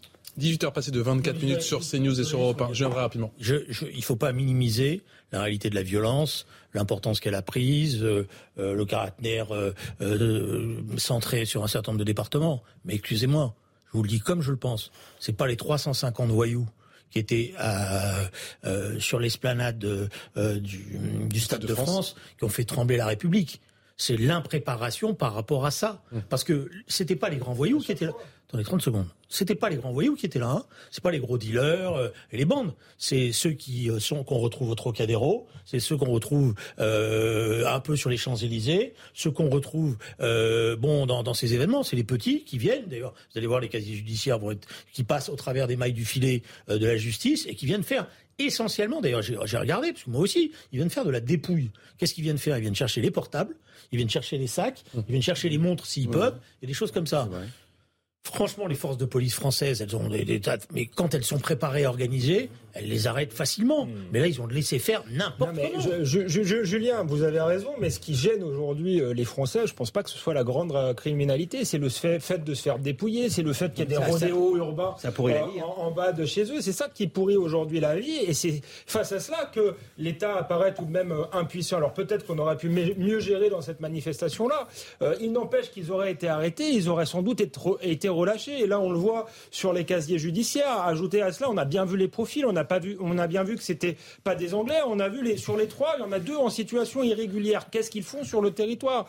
Donc ça, ça révèle ce problème-là, effectivement, de délinquance qui n'est pas de la grande criminalité, mais qui peut quand même parfois aller jusqu'au meurtre, parce que quand ces gens-là agissent dans l'impunité totale, ça peut être très grave, et qui surtout pourrit la vie au quotidien des Français. alors vous allez voir que trois jours après, Julien Drey, si vous le voulez bien, que eh bien, certains supporters sont encore sous le choc. C'est le cas de supporters de Liverpool, mais également de cette euh, supportrice madrilène. Elle s'appelle Maria Camarero et elle a été jointe par les équipes de CNews. Nous sommes arrivés à Paris vers 17h. Nous avons pris le train qui nous a amenés au stade. Lors de ce premier trajet dans le RER, e on a été victime d'une tentative de vol. Ils ont essayé de voler le portefeuille de mon frère, mais ils n'ont pas réussi. Nous sommes descendus, on a commencé à marcher vers le premier accès au stade. Là, à ce moment, je me rends compte qu'il y a beaucoup de Français qui ne sont pas des supporters madrilènes et qui portent des maillots du Real Madrid, mais je n'y prête pas attention. Nous sommes arrivés en avance car nous sommes prévoyants, mais nous avons mis plus d'une heure trente pour arriver au stade. Pendant le match, il n'y a pas eu de problème. C'est à la sortie que nous nous sommes retrouvés comme dans un entonnoir, avec peu d'espace pour marcher, et nous devions passer sur une passerelle. J'avoue que j'ai eu peur que la passerelle ne cède. On a mis 20 minutes à passer par cette passerelle. On a pris la décision de s'éloigner du stade pour chercher un taxi. On a marché pendant 1h30 avec un sentiment d'insécurité terrible. J'ai vraiment eu très peur. Je ne me suis jamais sentie comme ça. Je me suis sentie comme si j'étais dans le Bronx. On regardait à droite et à gauche s'il y avait du monde autour de nous. On regardait s'il y avait des endroits ouverts pour s'y réfugier. C'est à ce moment-là que mon frère et moi avons décidé de retourner vers le stade, puisqu'on pensait qu'il y aurait encore du monde là-bas. Nous sommes arrivés à un hôtel qui était proche du stade. Il y avait beaucoup de supporters comme nous qui ne savaient pas quoi faire, mais on se sentait en lieu sûr. Vers 2h30 du matin, un homme est arrivé et nous a proposé de nous amener à Charles de Gaulle. On était désespérés, on ne voyait pas la façon de sortir de là, donc nous avons décidé de partir avec lui. On a payé 100 euros et nous sommes partis à l'aéroport. Voilà pour le témoignage fort de cette supportrice du Real Madrid, hein, Maria euh, Camarero, traduite euh, pour CNews et pour Europe 1 par euh, Cynthia Pina. Alain Bauer, criminologue, on a beaucoup parlé du fait que c'était à Steny, que c'était au Stade de France, mais quand on voit l'impréparation, on se dit que ça, aurait pu être la même chose au Parc des Princes, non? C'est pas garanti car la gestion euh, à l'intérieur de Paris relève d'un autre type de préparation. Paradoxalement, euh, c'est toujours à la préfecture de police, mais euh, les modes d'organisation sont beaucoup plus traités. Et d'ailleurs, depuis qu'il y a eu une opération de restructuration très puissante par M. Leproux il y a une dizaine d'années. Robin Leproux, ancien président du Paris Saint-Germain. Du Paris Saint-Germain, il y a eu une euh, logique de sécurisation à l'intérieur, à l'extérieur du stade qui est tout à fait remarquable et que le consortium Stade de France n'a jamais, pour des raisons peu compréhensibles, voulu euh, se réapproprier. jamais inspiré? Ah Non, d'abord parce qu'il n'y a pas de club résident véritablement. Mmh. Euh, et donc c'est un vrai problème, c'est-à-dire que la démultiplication du nombre de responsables amène à ce qu'il n'y ait plus aucun responsable alors que la logique euh, PSG euh, Parc des Princes est beaucoup plus structurée, centrée, avec un dispositif y compris qui portait sur euh, les supporters, la gestion des supporters. D'ailleurs, situation qui s'est un peu dégradée parce que c'était tellement strict qu'il y a eu une volonté d'adoucir, qui a affaibli aussi le processus. Mais les familles étaient revenues au, au Parc des Princes, on se sent plus en sécurité au Parc des Princes. Il y a certainement un certain nombre de difficultés pour les résidents autour du Parc des Princes lors de matchs importants. Hein. Ça, on ne peut pas sous-estimer ça. Mais euh, les violences sont extrêmement rares et la gestion opérationnelle et organisationnelle est beaucoup plus efficace. Alors que dans l'affaire du Stade de France, vous avez l'UEFA, la Fédération française de football, le consortium Stade de France, la euh, police euh, nationale la RATP euh, SNCF, parce que c'est un événement, les, transports, et personne ne gère rien en fait dans l'arrêté. Chacun gère son petit bout et se limite à la gestion de ce petit bout sans coordination et sans opérateur unique, sauf quand la crise commence. Et à ce moment-là, tout d'un coup, eh ben, il y a l'opération maintien de l'ordre, mais qui n'est pas une opération gestion des foules, qui est une opération maintien du désordre, gestion du désordre. 18h passées de 30 minutes, vous êtes sur CNews et sur Europe 1. Le rappel des titres de l'actualité de ce mardi.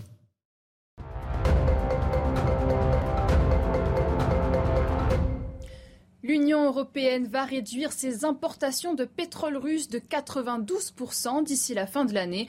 Une annonce d'Emmanuel Macron à la sortie du sommet européen à Bruxelles. Le président français évoque une mesure structurante qui pénalisera l'économie russe à court terme et qui changera profondément la manière dont les Européens s'approvisionnent. La colère ne retombe pas après le fiasco du Stade de France. Liverpool réclame des excuses aux autorités françaises. Gérald Darmanin avait notamment pointé du doigt les supporters britanniques qui seraient venus avec des billets falsifiés et la ministre des Sports d'ajouter que Liverpool avait laissé ses supporters dans la nature. Le président du club anglais a déclaré être indigné par ces propos. Un premier navire commercial quitte l'Ukraine pour la Russie, chargé de 2500 tonnes de rouleaux de métal. Il est parti du port de Mariupol, conquis par les forces russes, pour rejoindre Rostov-sur-le-Don en Russie. Un dirigeant séparatiste pro-russe l'a annoncé, rappelant qu'il s'agit d'un port très important sur la mer d'Azov.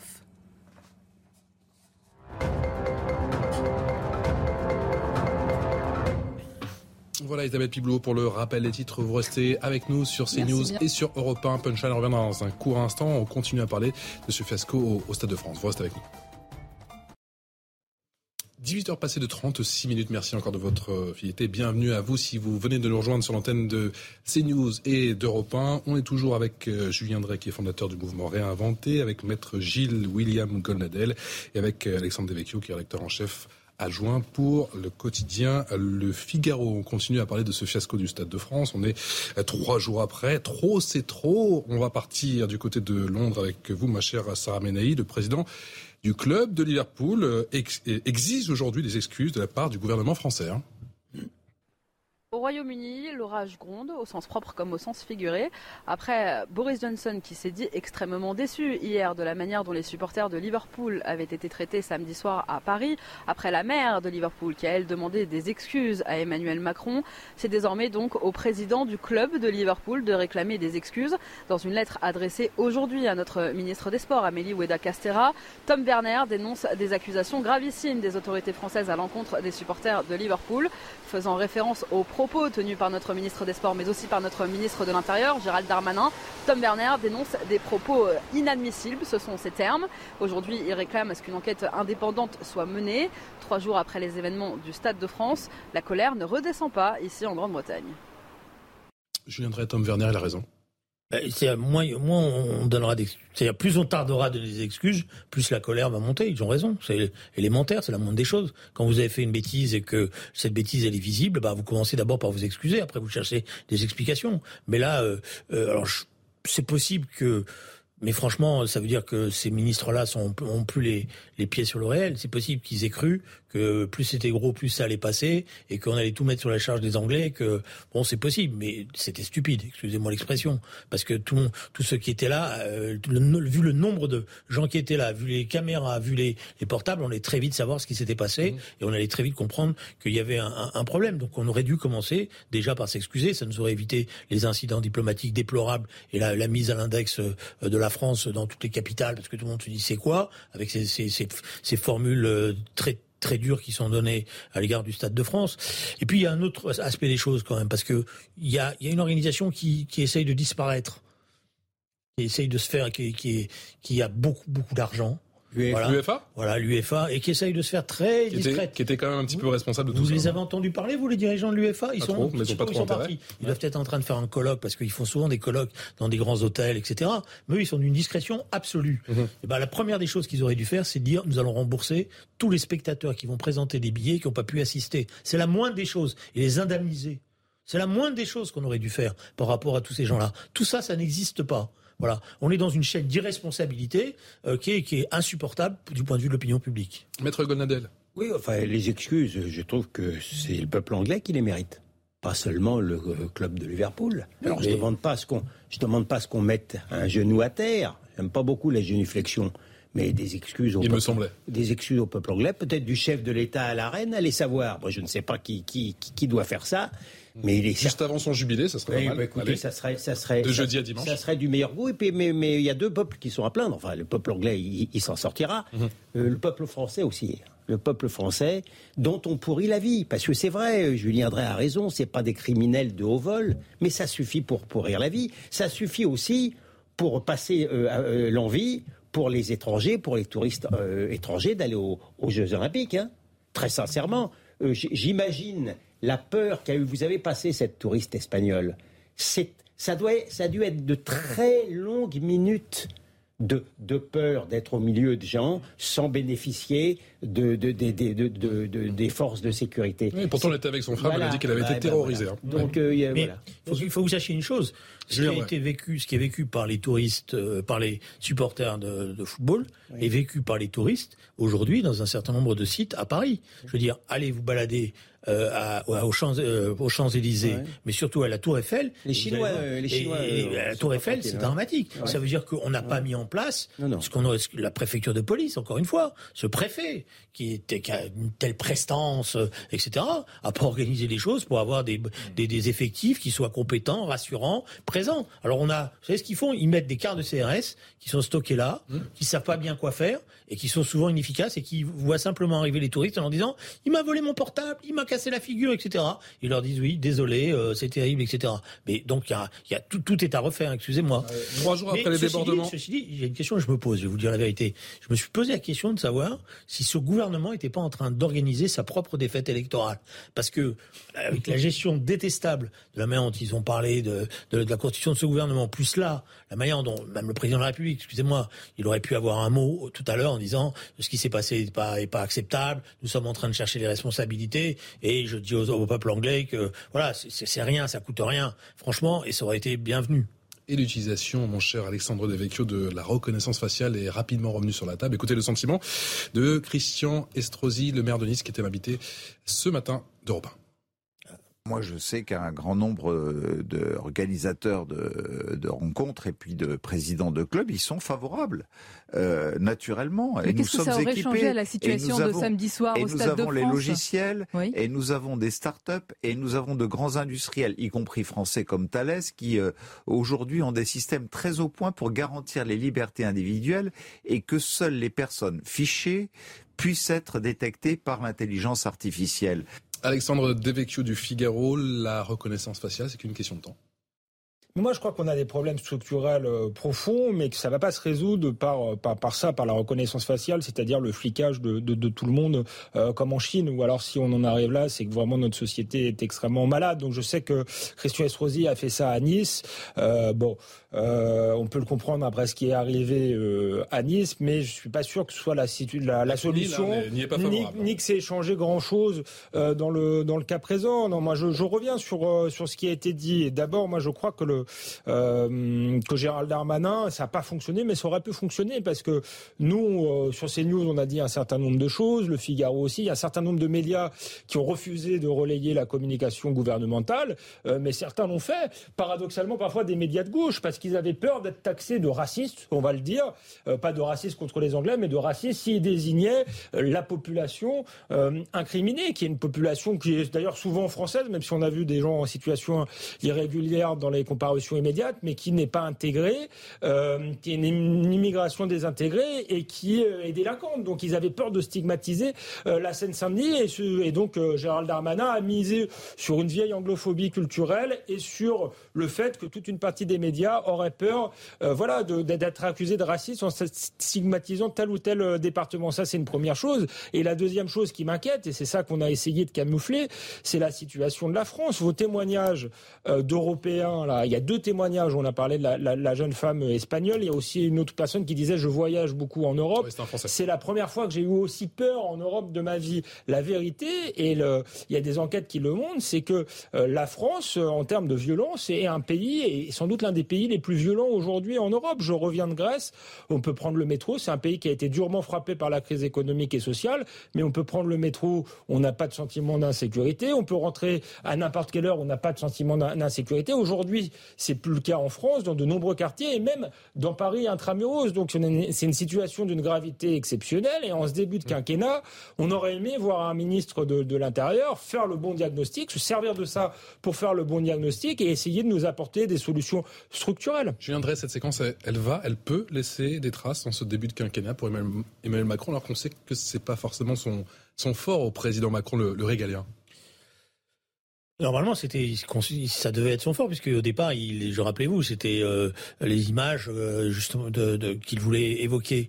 Moi, je pense que c'est en train de faire des, des, gros dégâts parce que et la question de la, de la, de la montée de la violence, la question de l'insécurité, la question de la, de la la, la, capacité à répondre à ça, la question de la chaîne pénale et notamment de la chaîne pénale des mineurs, parce que là, la plupart du temps, on va avoir affaire à des mineurs, mmh. hein, euh, avec euh, des casiers judiciaires qui sont connus, etc.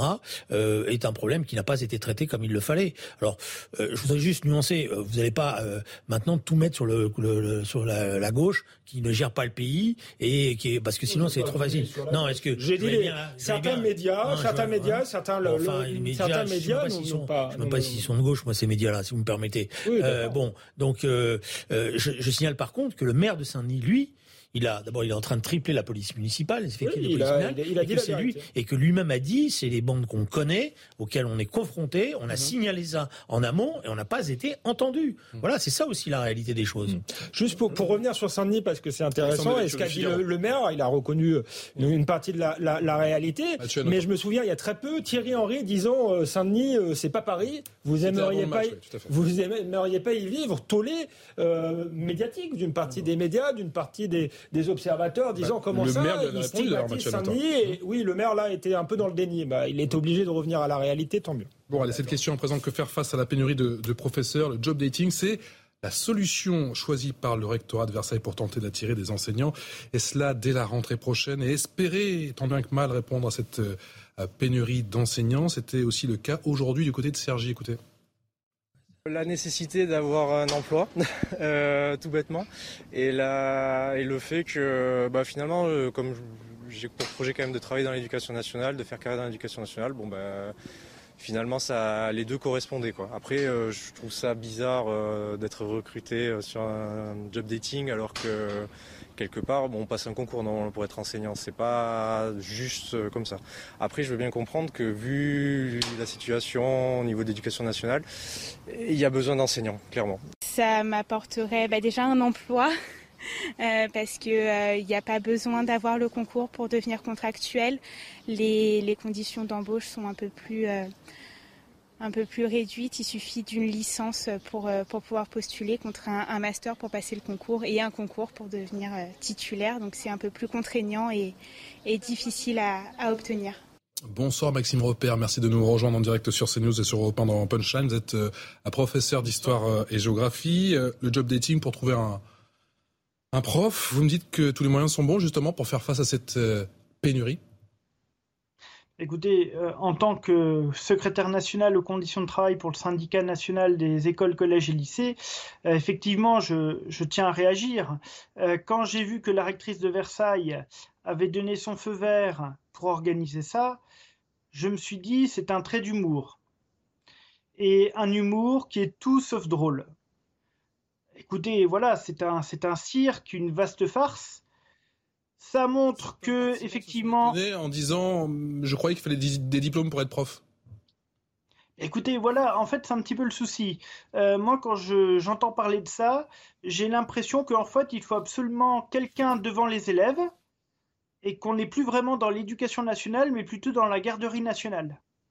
L'éducation nationale qui se déguise en entreprise, ça vous surprend? Écoutez, non, ça me ça me surprend pas, hein, puisqu'il y a il y a plusieurs choses malheureusement qui sont empruntées euh, au système de l'entreprise. Et euh, là, tout ce que je vois, c'est que bah voilà, on, déprofessionnalise le métier d'enseignant. Euh, je m'interroge beaucoup, je m'inquiète même de la question de la formation des collègues qui vont être recrutés. Voilà, la formation, l'encadrement, le soutien et puis bien entendu euh, pour les élèves. Voilà, donc euh, le job dating, c'est ni plus ni moins que le résultat d'un manque d'anticipation de la part euh, du ministère pour recruter des enseignants. Et ça fait des mois qu'on interpelle le gouvernement sur ces problèmes-là. Nous n'avons pas été entendus et voilà le résultat. Certains pourraient dire que vous voyez le, verre à moitié vide et pas le verre à moitié plein. Au final, l'éducation nationale, eh bien, assume peut-être le fait d'être euh, un petit peu à l'os, si je peux le dire trivialement, euh, sur la question du recrutement. C'est peut-être un bon début? écoutez, euh, si elle assume, c'est plutôt son incompétence à gérer le problème de la pénurie des enseignants. Parce que quel est l'objectif? Est-ce que c'est d'avoir absolument quelqu'un face aux élèves ou alors d'avoir quelqu'un que l'on va encadrer, que l'on va former, que l'on va aider L'éducation nationale n'a pas les moyens de ses ambitions. Donc il faut plutôt chercher à comprendre pourquoi actuellement le métier d'enseignant ne fait plus rêver et pourquoi il y a de moins en moins de personnes qui souhaitent rejoindre l'éducation nationale. Vous restez avec nous, bien évidemment, Maxime Repère. Votre réaction, Julien Drey, suite à ces job dating à, répétition à côté éducation nationale. on l'a vu à Versailles, on l'a vu aujourd'hui à Sergi. il y a d'abord il y a une première chose. On va, on est à la veille d'une rentrée scolaire. La catastrophe, ça serait qu'il y ait des classes entières ou qu'il n'y ait pas de professeurs. Donc il faut trouver une solution d'urgence. C'est ça qui... C'est Peu importe le niveau des professeurs. Non, j'allais revenir dessus. Donc il faut trouver des solutions d'urgence pour pas se retrouver à la rentrée avec des classes entières où il n'y a pas de profs et où là, en, général, dans ces cas-là, on fait n'importe quoi pour essayer de masquer la réalité qu'il n'y a pas les profs. La deuxième question qui est posée, c'est que certes, il faut ouvrir aujourd'hui un recrutement, mais qu'il va falloir euh, trouver les moyens d'encadrer euh, ces, ces, ces, jeunes professeurs euh, qui vont souvent être inexpérimentés et pas les envoyer au casse-pipe et les dégoûter à vie de devenir prof par la situation dans laquelle ils vont se trouver. Voilà. Maintenant, ça renvoie à quoi? Ça renvoie à une crise de notre, tout notre système éducatif qui n'a pas été réformé comme il le fallait, avec des rythmes scolaires qui sont pas maîtrisés, avec des contenus de programmes qui n'ont pas été revisités, avec une formation des enseignants qui n'est pas adaptée, et avec, euh, si vous voulez, le fait aussi que la carrière d'enseignant, elle a plus la valeur, elle n'est pas reconnue mmh. par la société comme elle, elle aurait dû, elle l'aurait dû être ces, ces dernières années. Donc le métier d'enseignant ne fait plus rêver les, générations, des générations entières de jeunes qui n'ont pas envie de faire prof, non pas parce qu'ils n'aiment pas être prof, mais parce qu'ils savent les conditions dans lesquelles ils vont exercer. Alexandre Devecchio du Figaro? Oui, moi Ça vous inspire quoi ce, job dating, que ce soit à Versailles ou à Sergi je pense que ça inspire que l'éducation nationale traverse une crise majeure. En réalité, euh, ça fait longtemps que le recrutement n'est pas fait simplement euh, dans, chez les profs qui ont le concours. Hein. Euh, quand vous fréquentez les profs, quand vous discutez avec eux, moi j'ai ma sœur qui m'expliquait que on avait recruté des plombiers dans son établissement pour faire prof de maths. J'ai rien contre les plombiers, mais ça, ça dit des, il peut peut-être y avoir des plombiers très pédagogues, mais ça dit quelque chose. Ça, ça dit que effectivement il y a une crise des vocations très grave. Pourquoi? Parce que il y a une crise du sens. Les professeurs ont l'impression qu'ils ne, ne peuvent pas transmettre. C'est un, métier sous-payé, euh, un métier où on prend des risques dans certains euh, établissements. Et donc, c'est encore une fois, on s'attaque aux symptômes à la va-vite au lieu de s'attaquer aux, causes. Et donc je pense que les causes, c'est restaurer l'autorité du, professeur, c'est faire en sorte qu'ils trouvent du sens dans leur métier. Euh, et je trouve que ça va en plus aggraver la maladie, ce, type de, solution, parce que c'est quand même très méprisant pour les professeurs qui ont eu le concours qui se sont fatigués à avoir un concours euh, euh, difficile, c'est voilà, et ça, ça, ça accroît l'idée, si vous voulez, euh, que c'est un sous-job finalement. On peut recruter n'importe qui au cours d'un job d'éthique. C'est que pas l'impression euh, les parents d'élèves ou les, ou, les, ou les élèves qui ont tendance à mépriser aujourd'hui, pas tous heureusement, mm. euh, les professeurs, mais avant c'était quelqu'un, un professeur dans un, c'était quasiment un notable, c'est quelqu'un qu'on respectait. Aujourd'hui, de moins en moins, notamment parce qu'ils sont sous-payés. là, ça, ça, va accroître ça. je pense que ça va accroître le manque de Pour aller dans votre sens, Alexandre Devecchio, j'ai du mal à imaginer qu'on puisse faire la même chose chez les avocats, maître Gonadel moi je n'y connais rien. Donc je vais vous parler comme un candide, euh, en regardant les choses de, de haut, si j'ose dire. Euh, d'abord, euh, pourquoi l'usage de l'anglais d'ailleurs? Top dating. On est, on est en France. on est, on est obligé, on est obligé de parler en anglais. Non mais pardon, je regarde vraiment les choses de très loin. Deuxièmement, on est l'un des pays, sinon le pays où on le paye le plus d'impôts au monde. Le système hospitalier va à volo. On, y a plus, y a plus, on, a du mal à trouver des médecins et des infirmiers. Idem pour le système éducatif. Dans le transport, il y a des grèves tous les jours, y compris donc, euh, et ça pénalise, vous voyez comment ça, pour, ça pénalise les, les usagers dans des endroits stratégiques. Pardon de le dire, on vit, on vit dans un pays qui est déjà en faillite, et je ne parle même pas de l'aspect financier des choses. Donc, par rapport à ce problème précis, je savais, pardon de le dire, je ne savais même pas que ça existait. J'ai peine à imaginer effectivement qu'on recrute des, non-professeurs alors qu'il y a des professeurs avec, des diplômes. Je, pardon, mais je, débarque et euh, euh, je peux difficilement. J'ai perdu euh, à la longue ma capacité d'étonnement et encore plus d'indignation mais je vous avoue que là, c'est pas mal. Une vous, avez bien, vous, avez fait fort. Dans cette euh, première partie, Maxime repère assez rapidement, je viendrai, je vous donne la parole juste après. Euh, le président Macron est au chevet en ce moment de, des urgences à l'hôpital de, de Cherbourg. Vous avez envie de lui réclamer quoi, vous aussi, en urgence d'ici l'été? Eh bien, écoutez, au niveau de notre système euh, éducatif, il y a une urgence. Il y a une urgence. Il nous faut plus d'enseignants. Il faut redonner de la dignité au métier parce que on ne peut plus passer pour des clowns. On ne peut plus passer pour la garderie, de la garderie, ça n'a pas de sens. On a un métier qui doit être valorisé, qui doit être reconnu. C'est pas normal. À plusieurs niveaux, que ce soit au niveau du salaire comme au niveau des conditions de travail, euh, donnez-nous les moyens de faire correctement notre métier plutôt que de plutôt que de faire des sous-job dating euh, ça va être quoi la suite euh, Un loft story pour les profs On se pose vraiment la question. Parce que là, j'ai pris une gifle avec cette histoire de job dating. Nous avons tous pris une gifle ce soir. Merci beaucoup, Maxime Repère, d'avoir agi en direct. Vous êtes professeur d'histoire-géographie. 10 secondes. Julien Drey. Je veux dire, c'est aussi le bilan. Moi, je n'étais pas un fan de M. Blanquer. Et vous m'avez entendu à plusieurs reprises dire qu'il menait des batailles idéologiques, mais que sur le fond, il ne réformait pas le, le, système. Je ne le regrette pas, je, je sais son bilan, aujourd'hui, la réalité. Parce que, euh, je vous signale, qu'est-ce qui est en train de se passer?